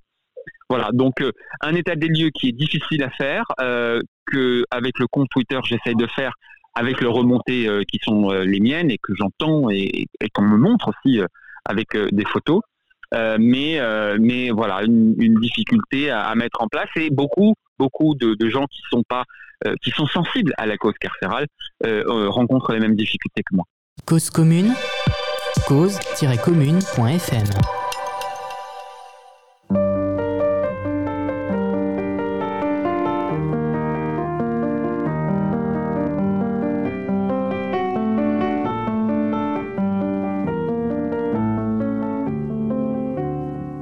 Chaque enfant qu'on enseigne est un homme qu'on gagne. 90 voleurs sur 100 qui sont au bagne ne sont jamais allés à l'école une fois et ne savent pas lire et signent d'une croix.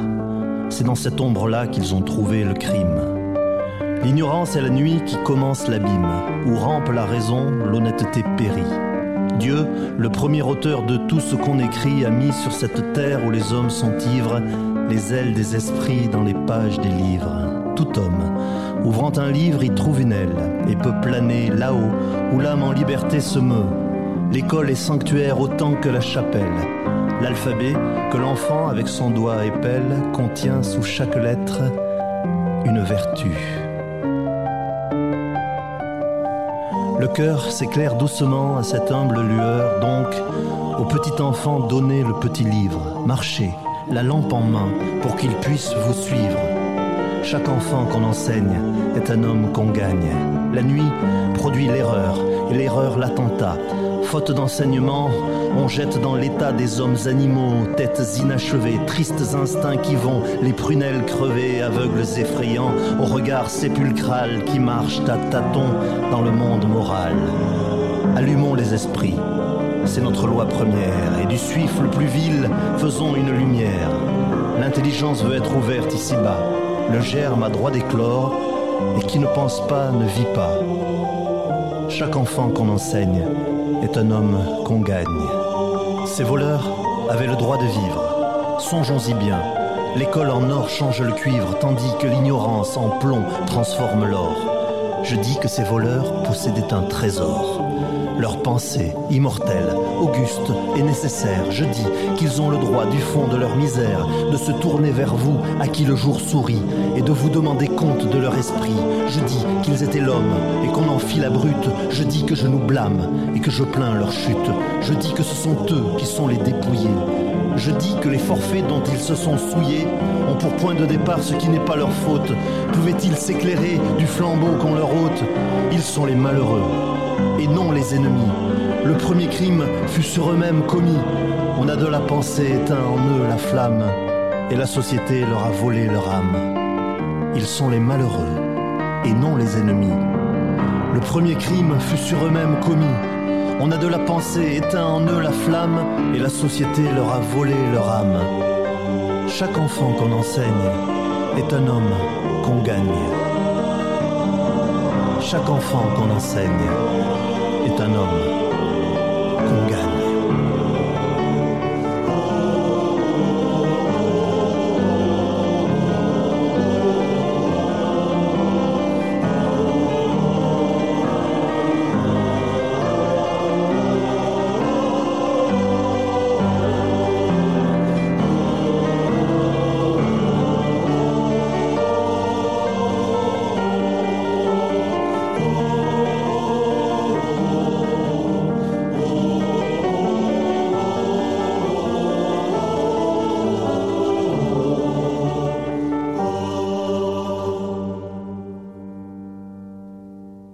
Ce texte que vous venez d'entendre, c'est celui de Victor Hugo, écrit après la visite d'un bagne mis en musique par Chanson Plus Bifluoré, le groupe.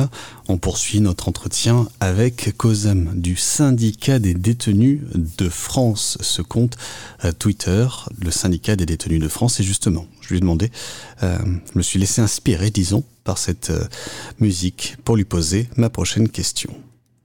Chaque enfant qu'on enseigne est un homme qu'on gagne, écrit Victor Hugo dans cette chanson, euh, enfin dans ce poème qui a été mis en chanson comme vous de l'entendre.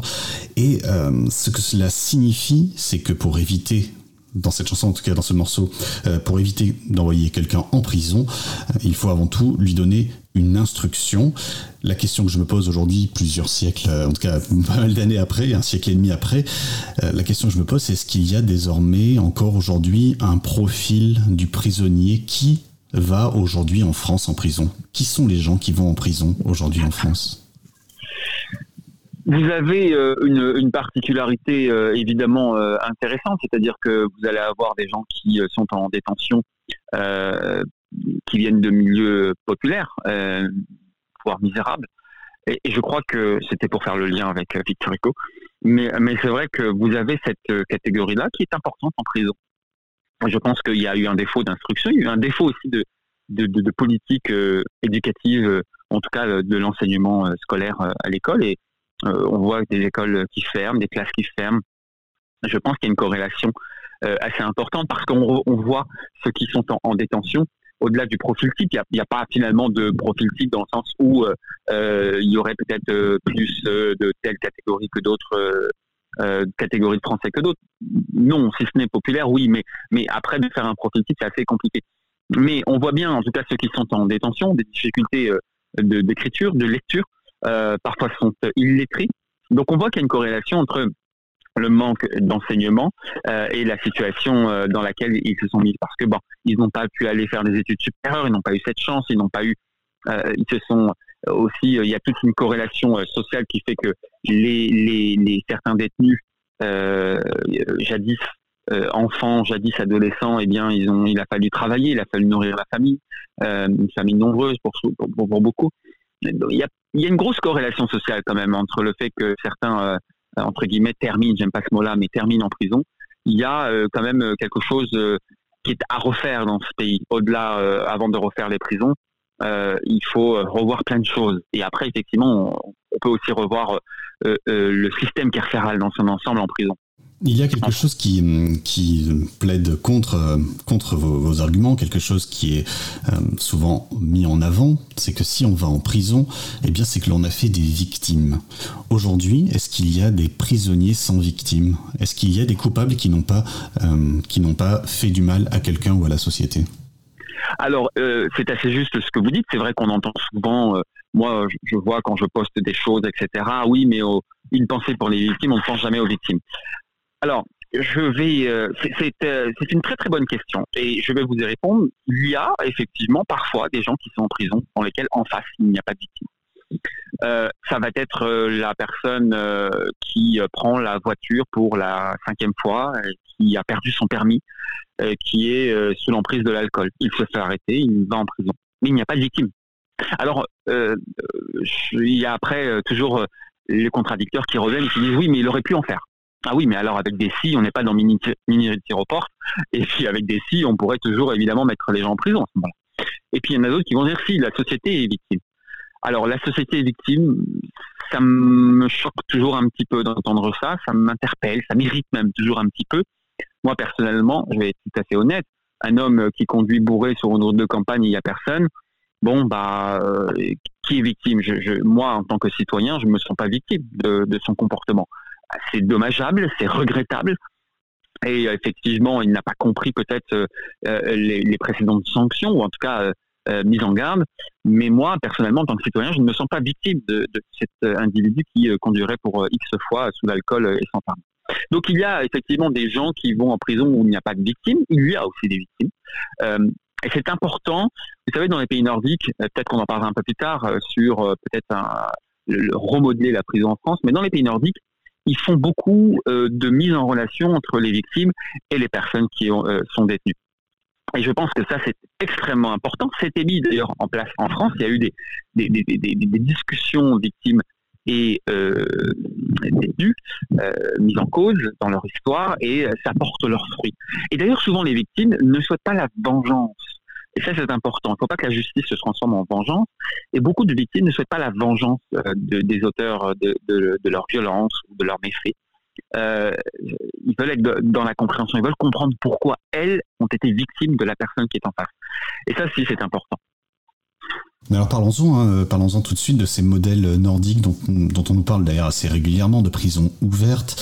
Euh, j'ignorais d'ailleurs aussi ces, ces, initiatives donc de faire rencontrer des, euh, des coupables et des victimes, hein, pour utiliser des termes un petit peu basiques. Euh, bah, je ne sais pas si vous pouvez nous en dire un petit peu plus sur bah, notamment les, les, conséquences que ça a au niveau de la société, parce que le but tout de même de tout cela, ce n'est pas de punir les gens, mais d'éviter des, des, des, nouveaux délits. Déjà, la, la récidive a baissé, hein, c'est important de le dire, mais elle a baissé pourquoi? Euh, On est passé en, euh, de 2017 Dans les pays nordiques non, non, je parle là de la France, mais je, je vais faire un parallèle. Euh, mais, mais c'est vrai que de 2017 à 2019, la récidive en matière euh, délictuelle, donc les, les délits, euh, est passée de 40 à 33 C'est des chiffres qui sont tout à fait disponibles sur le site du ministère de la Justice. Euh, en matière criminelle, donc, euh, crime bien sûr, la récidive, elle n'est pas si élevée que ça. Elle est malheureusement, bon, il y a toujours un chiffre, mais elle est de 7 euh, pourquoi euh, en matière correctionnelle, même si elle baisse, elle reste toujours importante? C'est-à-dire que 3 détenus sur 100, sur 10, pardon, euh, 3 détenus sur 10 vont commettre un autre délit lorsqu'ils vont sortir, généralement dans les 5 ans qui suivent. Pourquoi? Parce que lorsqu'on est euh, en maison d'arrêt, parce qu'on parle de 70% des gens qui sont en maison d'arrêt sont des petites peines. Euh, donc euh, moins de deux ans. Et après, vous avez des gens qui sont en attente parce qu'ils viennent d'être jugés à des grosses peines, qui sont en attente de transfèrement. Et vous avez aussi des gens euh, qui sont en détention provisoire. On le parlait, on en parlait au début. Ouais, je veux juste peut-être rappeler très rapidement qu'il y a trois types de peines en France. Il y a la contravention, le délit et le crime. Et donc c'est tout simplement plus ou moins grave. Et donc on trouve en prison évidemment des criminels pour les peines de longue durée et beaucoup beaucoup de personnes qui ont été condamnées pour des délits, des délinquants. Voilà. Et, si, et c'est très juste de dire que la contravention, c'est le tribunal de police, donc ou alors le PV majoré ou de quatrième classe, on ne va pas en prison. Le délit euh, aujourd'hui, et là je fais un tout petit aparté pour vous dire qu'en 2020, euh, sur à peu près 800 000 condamnations, c'est-à-dire vous le disiez, contravention, contravention, euh, délit et crime, sur à peu près 800 000 condamnations, vous avez que 3 000 crimes qui ont été jugés en, en 2020.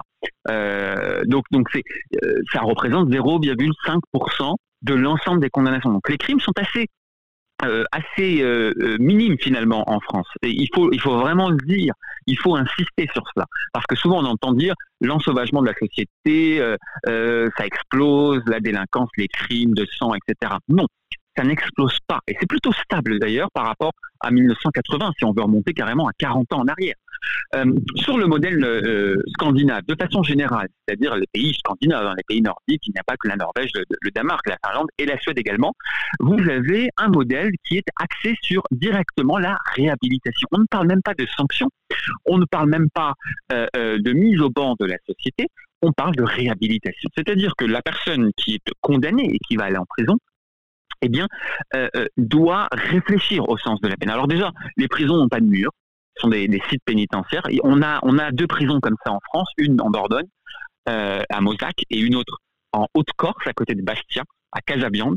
Vous avez deux prisons pour des longues peines qui n'ont pas de mur et où il y a un contrat de confiance entre le détenu et, euh, et l'administration pénitentiaire. Et d'ailleurs, il n'y a quasiment pas de récidive au sortir de ces prisons-là sans mur en France, donc sur, calqué sur le modèle norvégien, enfin en tout cas scandinave de façon plus générale. Et euh, il n'y a pas d'agression aussi envers le personnel et entre détenus. Donc c'est intéressant de voir que cela fonctionne en France, mais on ne le généralise pas. Et donc, dans les pays scandinaves, il y a une vraie confiance. Euh, c'est-à-dire que la personne qui a commis des faits délictuels ou criminels va être dans une position de réhabilitation. On va lui donner confiance dès le départ pour dire d'accord, vous avez été euh, jugé, vous avez fait une connerie, vous avez fait un crime, un délit, euh, on vous met euh, sur le côté de la société, mais vous n'êtes pas marginalisé.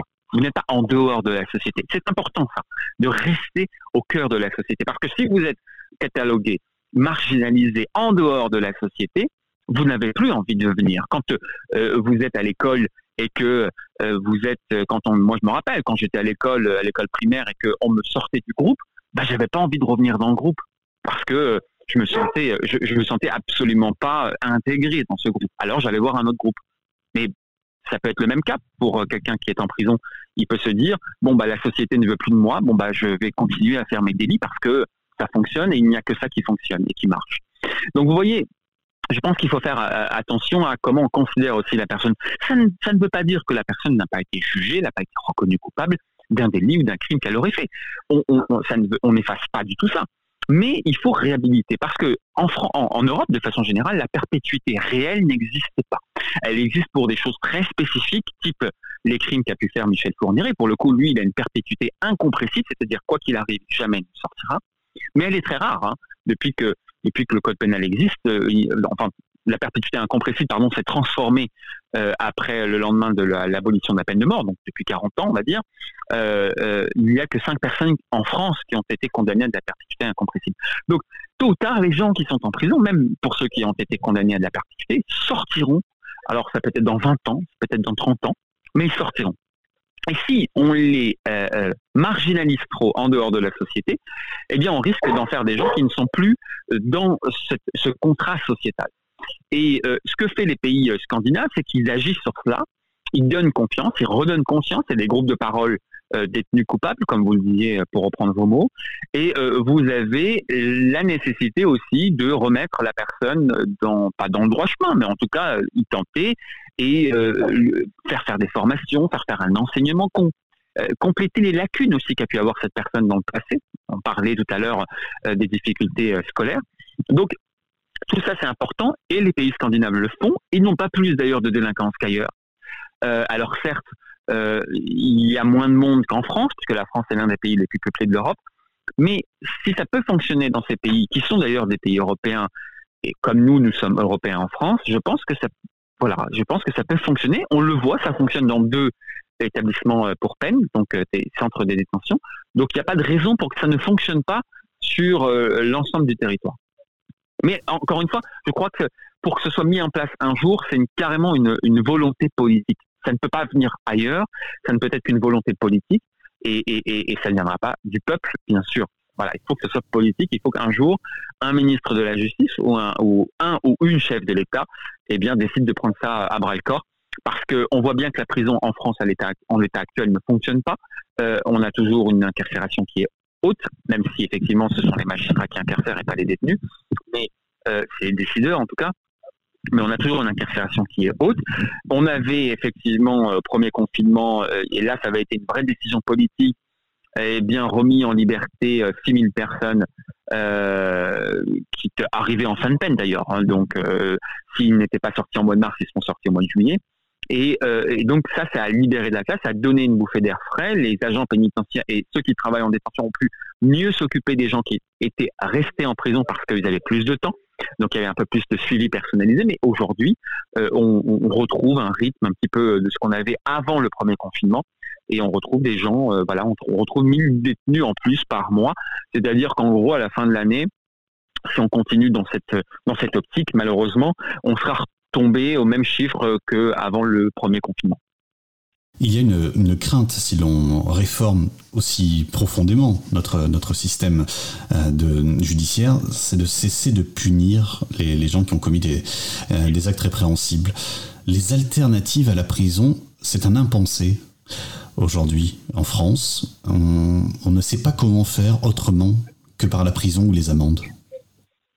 Oui, il y a toujours eu euh, ce côté un peu punitif, c'est-à-dire qu'il faut absolument punir et je crois qu'on oublie la, fonction même d'une peine qui ne sert pas forcément qu'à punir, mais il faut, je crois, se porter sur euh, des choses un petit peu plus intéressantes, notamment la menace en peine ou la réhabilitation. Je donne un exemple. La réhabilitation, pour moi, de quelqu'un euh, qui irait voler euh, un sac euh, d'une petite vieille ou d'un petit vieux, euh, c'est pas forcément le condamner à six mois d'emprisonnement ferme. Ça n'aurait aucun sens. Mais c'est plutôt, je crois, d'aller euh, eh bien aider des seniors en EHPAD. Des gens, voilà, c'est reconnecter les gens. C'est aussi, euh, même si la justice n'a pas ce rôle-là, mais euh, On parle de travaux d'intérêt général, quoi. alors, les travaux d'intérêt généraux, c'est un, c'est un peu différent parce que on va, on va vous imposer aller euh, où aller, etc. Bon, euh, vous avez volé, euh, je sais pas moi, je dis n'importe quoi, hein, une PlayStation dans un supermarché ou dans un, dans un, dans un magasin à, à la Fnac ou Darty. On va vous faire faire du travail d'intérêt général parce que c'est votre première peine. Euh, et on va vous faire nettoyer les parcs et jardins de la, ville où vous habitez. Bon, d'accord, non, mais c'est intéressant. Hein, c'est pas, je dis pas que c'est pas inintéressant mais euh, euh, faire faire un stage euh, de dans dans le magasin où vous avez volé ou dans un autre magasin de la même chaîne, voilà, et vous sensibiliser au travail fourni, au- à l'effort du travail, je pense que ça a plus sens, vous voyez. C'est- C'est-à-dire remettre le sens même de la peine me semble beaucoup plus opportun que de que de systématiquement condamner prison ferme, prison avec sursis, etc. Enfin, les gens n'y comprennent plus rien. Euh, je crois que effectivement, tant que la justice n'aurait pas aussi fait ce travail sur elle-même euh, avec une autre proposition d'alternative euh, pénale, je crois qu'on s'en sortira pas. Même si aujourd'hui le bracelet est en forte hausse. Les décisions de mise sous bracelet sont en forte hausse. Là, on peut se réjouir. C'est l'une des belles hausses que propose d'ailleurs le ministère de la Justice. On peut que s'en réjouir, mais ne pas oublier que ceux qui sont bénéficiaires du bracelet électronique sont des gens qui euh, ont un travail euh, et qui ou qui suivent une formation.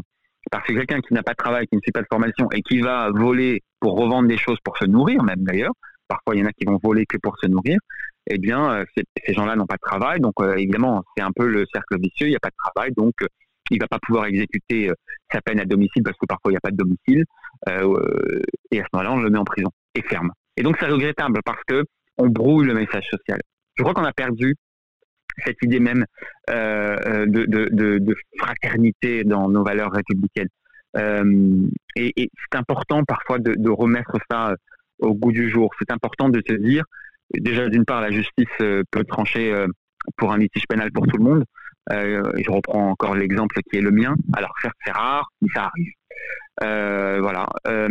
Et je crois que tout le monde, tout le monde se, se féliciterait de se dire qu'on a des prisons humaines aussi.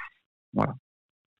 Euh, la, situation a empiré au niveau de, de l'incarcération, si j'ai bien les bons chiffres, depuis euh, 40 ans. Vous avez pris ce chiffre d'il y a 40 ans. Il y a beaucoup plus de condamnations à la prison ferme, il y a de plus en plus de prisonniers. Pourtant, on n'est euh, pas nécessairement dans un ensauvagement de la société, comme vous l'avez dit. Il y a de plus en plus de peines aujourd'hui qui conduisent en prison. Oui, vous avez, euh, on, en parle, on, dit souvent, oui, la justice est laxiste, etc. Non, la justice n'est pas laxiste.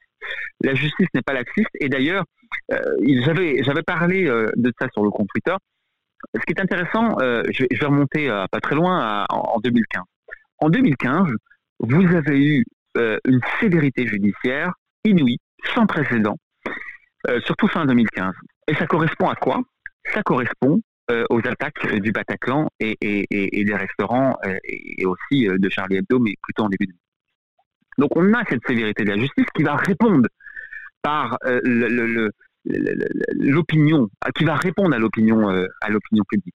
Parce que le législateur, le temps de mettre une loi, de mettre une loi plutôt sévère souvent, euh, n'a pas le temps. Il faut, passer à l'Assemblée nationale en lecture, euh, au Sénat, puis revenir à l'Assemblée nationale. Donc le juge, lui, a le pouvoir de faire ça dès le départ, tout de suite, immédiatement. Et donc, euh, on a vu que la justice avait été très sévère post-2015, surtout dans, dans les mois qui ont suivi euh, les attentats du Bataclan. Mais la justice, de façon générale, quand vous regardez les chiffres, est, euh, très, est très sévère. Je veux dire, euh, pas plus tard qu'il y a une semaine, vous avez deux personnes qui ont été condamnées pour ne pas avoir porté le masque en extérieur de façon répétée, à deux mois d'emprisonnement ferme. C'est énorme. Je veux dire, c'est énorme. Euh, voilà, c'est un couple qui, euh, j'avais lu l'article d'ailleurs, c'est un couple euh, qui se promène souvent à côté de chez eux, ils n'ont pas envie de porter le masque, ils, ils voient personne d'autre, hein, mais les gendarmes sont passés deux, trois, quatre fois, et puis bon, bah, la quatrième fois, ils ont dit, bah, ça devient un délit, puisque à partir d'un certain nombre de fois, c'est un délit. Et ils sont passés au tribunal, ils ont eu deux mois fermes. Donc on voit parfois la, disproportion, la distorsion que peut prendre des peines fermes, où il y avait eu aussi un homme à Versailles, euh, il y a très longtemps, quelques, années, qui avait été condamné à six mois ferme pour avoir volé dans un supermarché, juste parce qu'il faisait se nourrir. Donc on voit que la justice n'est pas du tout laxiste dans ce pays, on voit qu'elle a une, difficulté parfois aussi à s'autocritiquer, euh, parce qu'on voit que euh, les juges ont ce tout pouvoir, il y a une espèce de, tout pouvoir du juge, hein. c'est pas, c'est objectif, mais, mais c'est c'est pas que moi qui le dis. Et euh, euh, on a euh, cette, idée de se dire, certains, pour que la justice n'est pas, certains diraient que la justice n'est pas laxiste, d'autres vont dire, euh, si, elle est laxiste. Mais elle n'est pas laxiste parce que quand vous regardez les chiffres, vous avez de plus en plus de condamnations à des peines de privative, de privative pardon, on a augmenté de 10% euh, ce, quantum. Donc, donc c'est voilà, les chiffres sont im- implacables. Euh, quand on voit le nombre de gens qui sont condamnés à la prison ferme, ça augmente chaque année.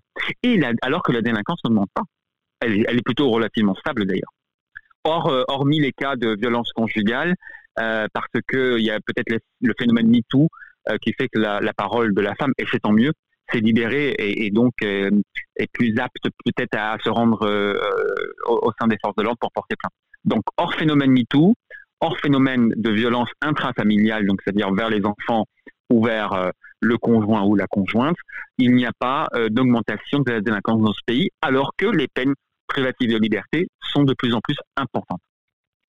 Oui, on notera d'ailleurs la, la comparution immédi- immédiate qui fait que, eh bien, on, va être, on va être condamné euh, plus vite et donc euh, bah, plus rapidement euh, condamné à de la prison, là où euh, une, euh, une longue, euh, un long procès permet à la personne qui a commis un, un acte de d'abord se réinsérer, trouver un travail, trouver une vie, et donc ça va mm, mécaniquement réduire sa peine, euh, puisqu'on va pas vouloir le désociabiliser, en l'occurrence, s'il a pu se réinsérer entre le moment où il a commis son délit et le moment où il est condamné. Euh, voilà pour une petite précision. On va finir sur une question tarte à la crème. Vous n'êtes pas obligé de répondre, mais faut-il engager une réforme en vue de fermer toutes les prisons en France? Alors moi, il y a un vrai débat hein, sur Twitter à chaque fois moi, je mets. euh, je, je- je n'hésite pas à dire qu'il faut fermer les prisons. Euh, donc c'est un parti. euh, alors ça peut être une provocation, certains le, le, le- le verront comme ça, mais euh, je pense qu'il y a beaucoup d'abolitionnistes de la prison en l'état actuel parce qu'elle ne sert à rien. On- on- alors oui, il y en a qui vous diront oui, mais alors euh, comment euh, Guy Georges, euh, vous voulez le mettre où s'il n'y a pas de prison? Mais vous voyez, les gens, pour appuyer leur argumentaire, vont toujours utiliser euh, euh, un cas extraordinaire, parce que Georges, Michel Fourniret, ces gens-là qui ont commis des actes abominables, euh, ont commis des actes abominables, mais ce sont des actes qui sont isolés dans la société. C'est-à-dire que c'est pas au quotidien qu'il y a des pédocriminels ou des violeurs multirécidivistes qui vont tuer des femmes ou des hommes ou des enfants derrière. Donc c'est très limité, c'est très minoritaire, mais vraiment minoritaire. Ce qui peuple nos prisons aujourd'hui, ce sont les délinquants. Et sur la totalité des délinquants, vous avez euh, des gens qui sont là pour vol simple, sans violence, et du trafic de stupéfiants. C'est vraiment le cœur du problème. Donc l'abolition des prisons, euh, elle a euh, cette, quand on lance ce débat-là, il a l'honnêteté de dire qu'il y a un souci dans les prisons. Et il faut le reconnaître, il y a véritable, un, véritable problème dans les prisons. Alors, il faut peut-être envisager des structures pour des gens effectivement qui sont très dangereux. Euh, je ne dis pas qu'il faut remettre en euh, dehors euh, des gens qui euh, auraient commis euh, l'impensable et des choses extrêmement graves. Mais il faut repenser le modèle. Euh, pour ceux en tout cas euh, dont euh, euh, qui peuplent euh, de façon euh, euh, inéluctable, c'est-à-dire euh, des gens qui euh, sont euh, majoritairement là pour des délits. Donc il faut revoir la prison euh, dans ce genre de cas de figure. Il faut complètement, je pense, abolir les prisons. Mais c'est un autre sujet pour lequel l'opinion publique, je crois, n'est pas prête. Déjà, quand on remet des gens en liberté euh, en aménagement de peine ou sous bracelet, qui reste d'ailleurs une peine et très contraignant. D'ailleurs, on, l'a vu, hein, les gens euh, se plaignaient pendant le premier confinement, j'ai l'impression d'être transmis liberté, etc. Mais le bracelet électronique, c'était ça. C'est exactement ça. Donc ça reste une peine, ça reste une peine privative de liberté. Donc, euh, vous voyez, je crois que euh, il y a beaucoup de travail à faire, il y a beaucoup de, de pédagogie à faire dans ce genre de, de propos, et, euh, et c'est ce qu'on, c'est ce que j'essaie en tout cas de faire sur le compte Twitter. Mais c'est un, c'est une belle question à laquelle moi je réponds oui, évidemment. Et ce compte Twitter, c'est un des détenus tout attaché. Vous trouvez le syndicat des détenus sur Twitter. Merci beaucoup, Kozam, d'avoir répondu à mes questions. Et merci euh, pour l'invitation. Grand plaisir. Cause commune, cause-commune.fm. Et voilà pour cet entretien que nous a accordé Kozam du syndicat des détenus de France, arrobase des détenus sur Twitter. Encore merci à lui. Un peu de musique avant la fin de cette émission de retrouver dans quelques minutes euh, l'humoriste Zach pour sa chronique du rap français avec O2N en duo avec Mansfield T-Y-A, d'accord, je ne sais pas le prononcer. Et ce morceau qui vient de sortir, il a un très joli clip hein, que vous pouvez retrouver euh, sur, sur internet, s'appelle Une danse de mauvais goût. C'est parti, on se retrouve dans quelques minutes avec Zach. Pour te dire que tes mains, que tes gestes et que tes yeux, pour te dire que tes seins, ton sourire et tes cheveux sont les choses que je veux. Ici et dans ma tombe. Quand tes silences se font trop longs, je me languis de tes paroles. Et combien même j'ai raison, c'est le silence qui résonne. Tes silences, je les veux. Ici et dans ma tombe. C'est garanti sans style. Un paquet dans ma poche. J'arriverai bien à temps. Où sont passés mes proches? Je traîne mes pompes en avant. À gauche, ils baratinent. À droite, ils ont plus de cœur. On dirait un bal de mort, une danse de mauvais goût. Des bouches sur une tétine, le dollar l'air en fou. Je veux pas jouer dans cette cour. Funambule dans l'arène, accroche-toi si tu le peux. Demande pas de rendez-vous. Pour te dire que tes mains, que tes gestes et que tes yeux. Pour te dire que tes seins, ton sourire et tes cheveux sont les choses que je veux. Je sais bien que tu trouves ça triste, mais moi je vois dans tes yeux. La route tourne dans le vide. Quand tes silences se font trop longs, je me Le vide tourne comme une roue. Et combien même j'ai raison, c'est le silence Accroche-toi qui si tu le résonne. peux. Tes Tes rêves un peu voyous. Plus vite qu'une Ferrari, loin qu'une belle villa. Un jour on se dira tout, et on verra que c'est rien. La vie pour rendez-vous. Un beau cœur clarifié, et c'est à peu près tout. Quand tes silences se font trop longs, je me languis de tes paroles. Et combien même j'ai raison, c'est le silence qui résonne. Tes silences, je les veux. Ici et dans ma tombe. Les routes mêlent. Où sont passés les fleuves Un jour, une trêve. Sans un doute, sans un rêve. La vie s'achève. Où sont passés les vœux Tes rires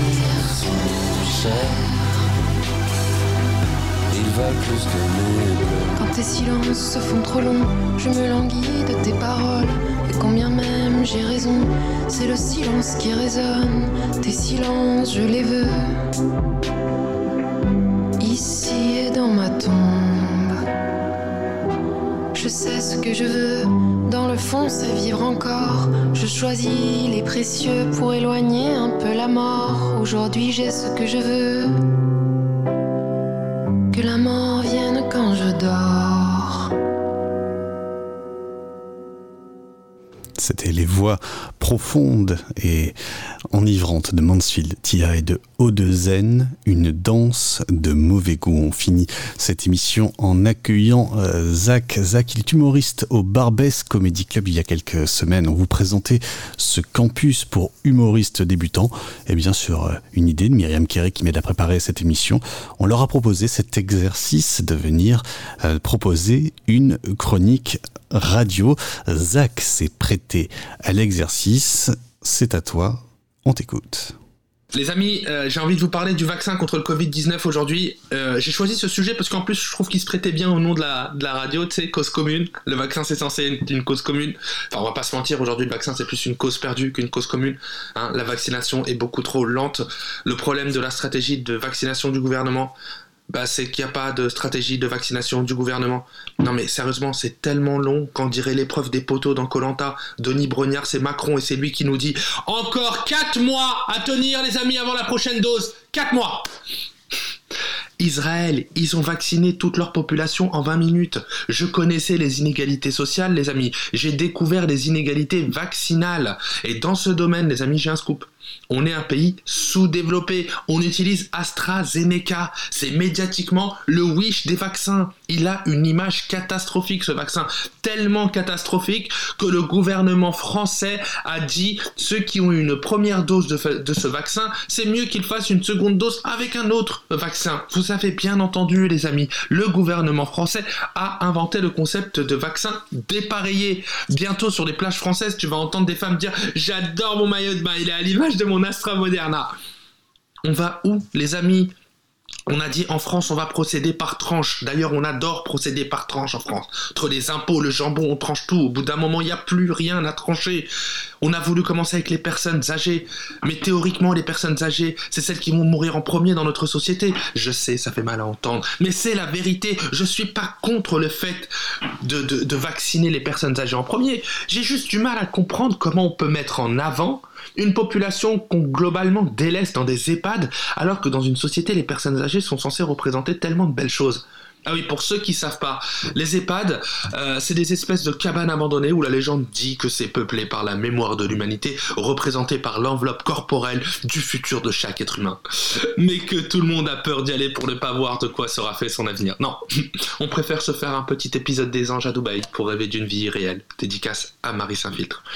Les amis, la vaccination est tellement lente qu'ils ont même fait douter les complotistes. Le gouvernement, il est trop fort, il a cultivé la rareté du vaccin, ce qui a permis non pas de contrer la théorie du complot, mais de créer une théorie du complot dans la théorie du complot. Oui, on est dans Inception, accrochez-vous Les complotistes, ils se sont dit comment ça se fait qu'à la base, un vaccin qu'on doit nous mettre dans le sang, d'accord Il y a une puce 5G dedans, on doit nous tracer, on va devenir des robots, on le reçoit pas. C'est bizarre, il y a un complot pour pas qu'on ait le vaccin. Il faut donc tous se faire vacciner. C'est QFD.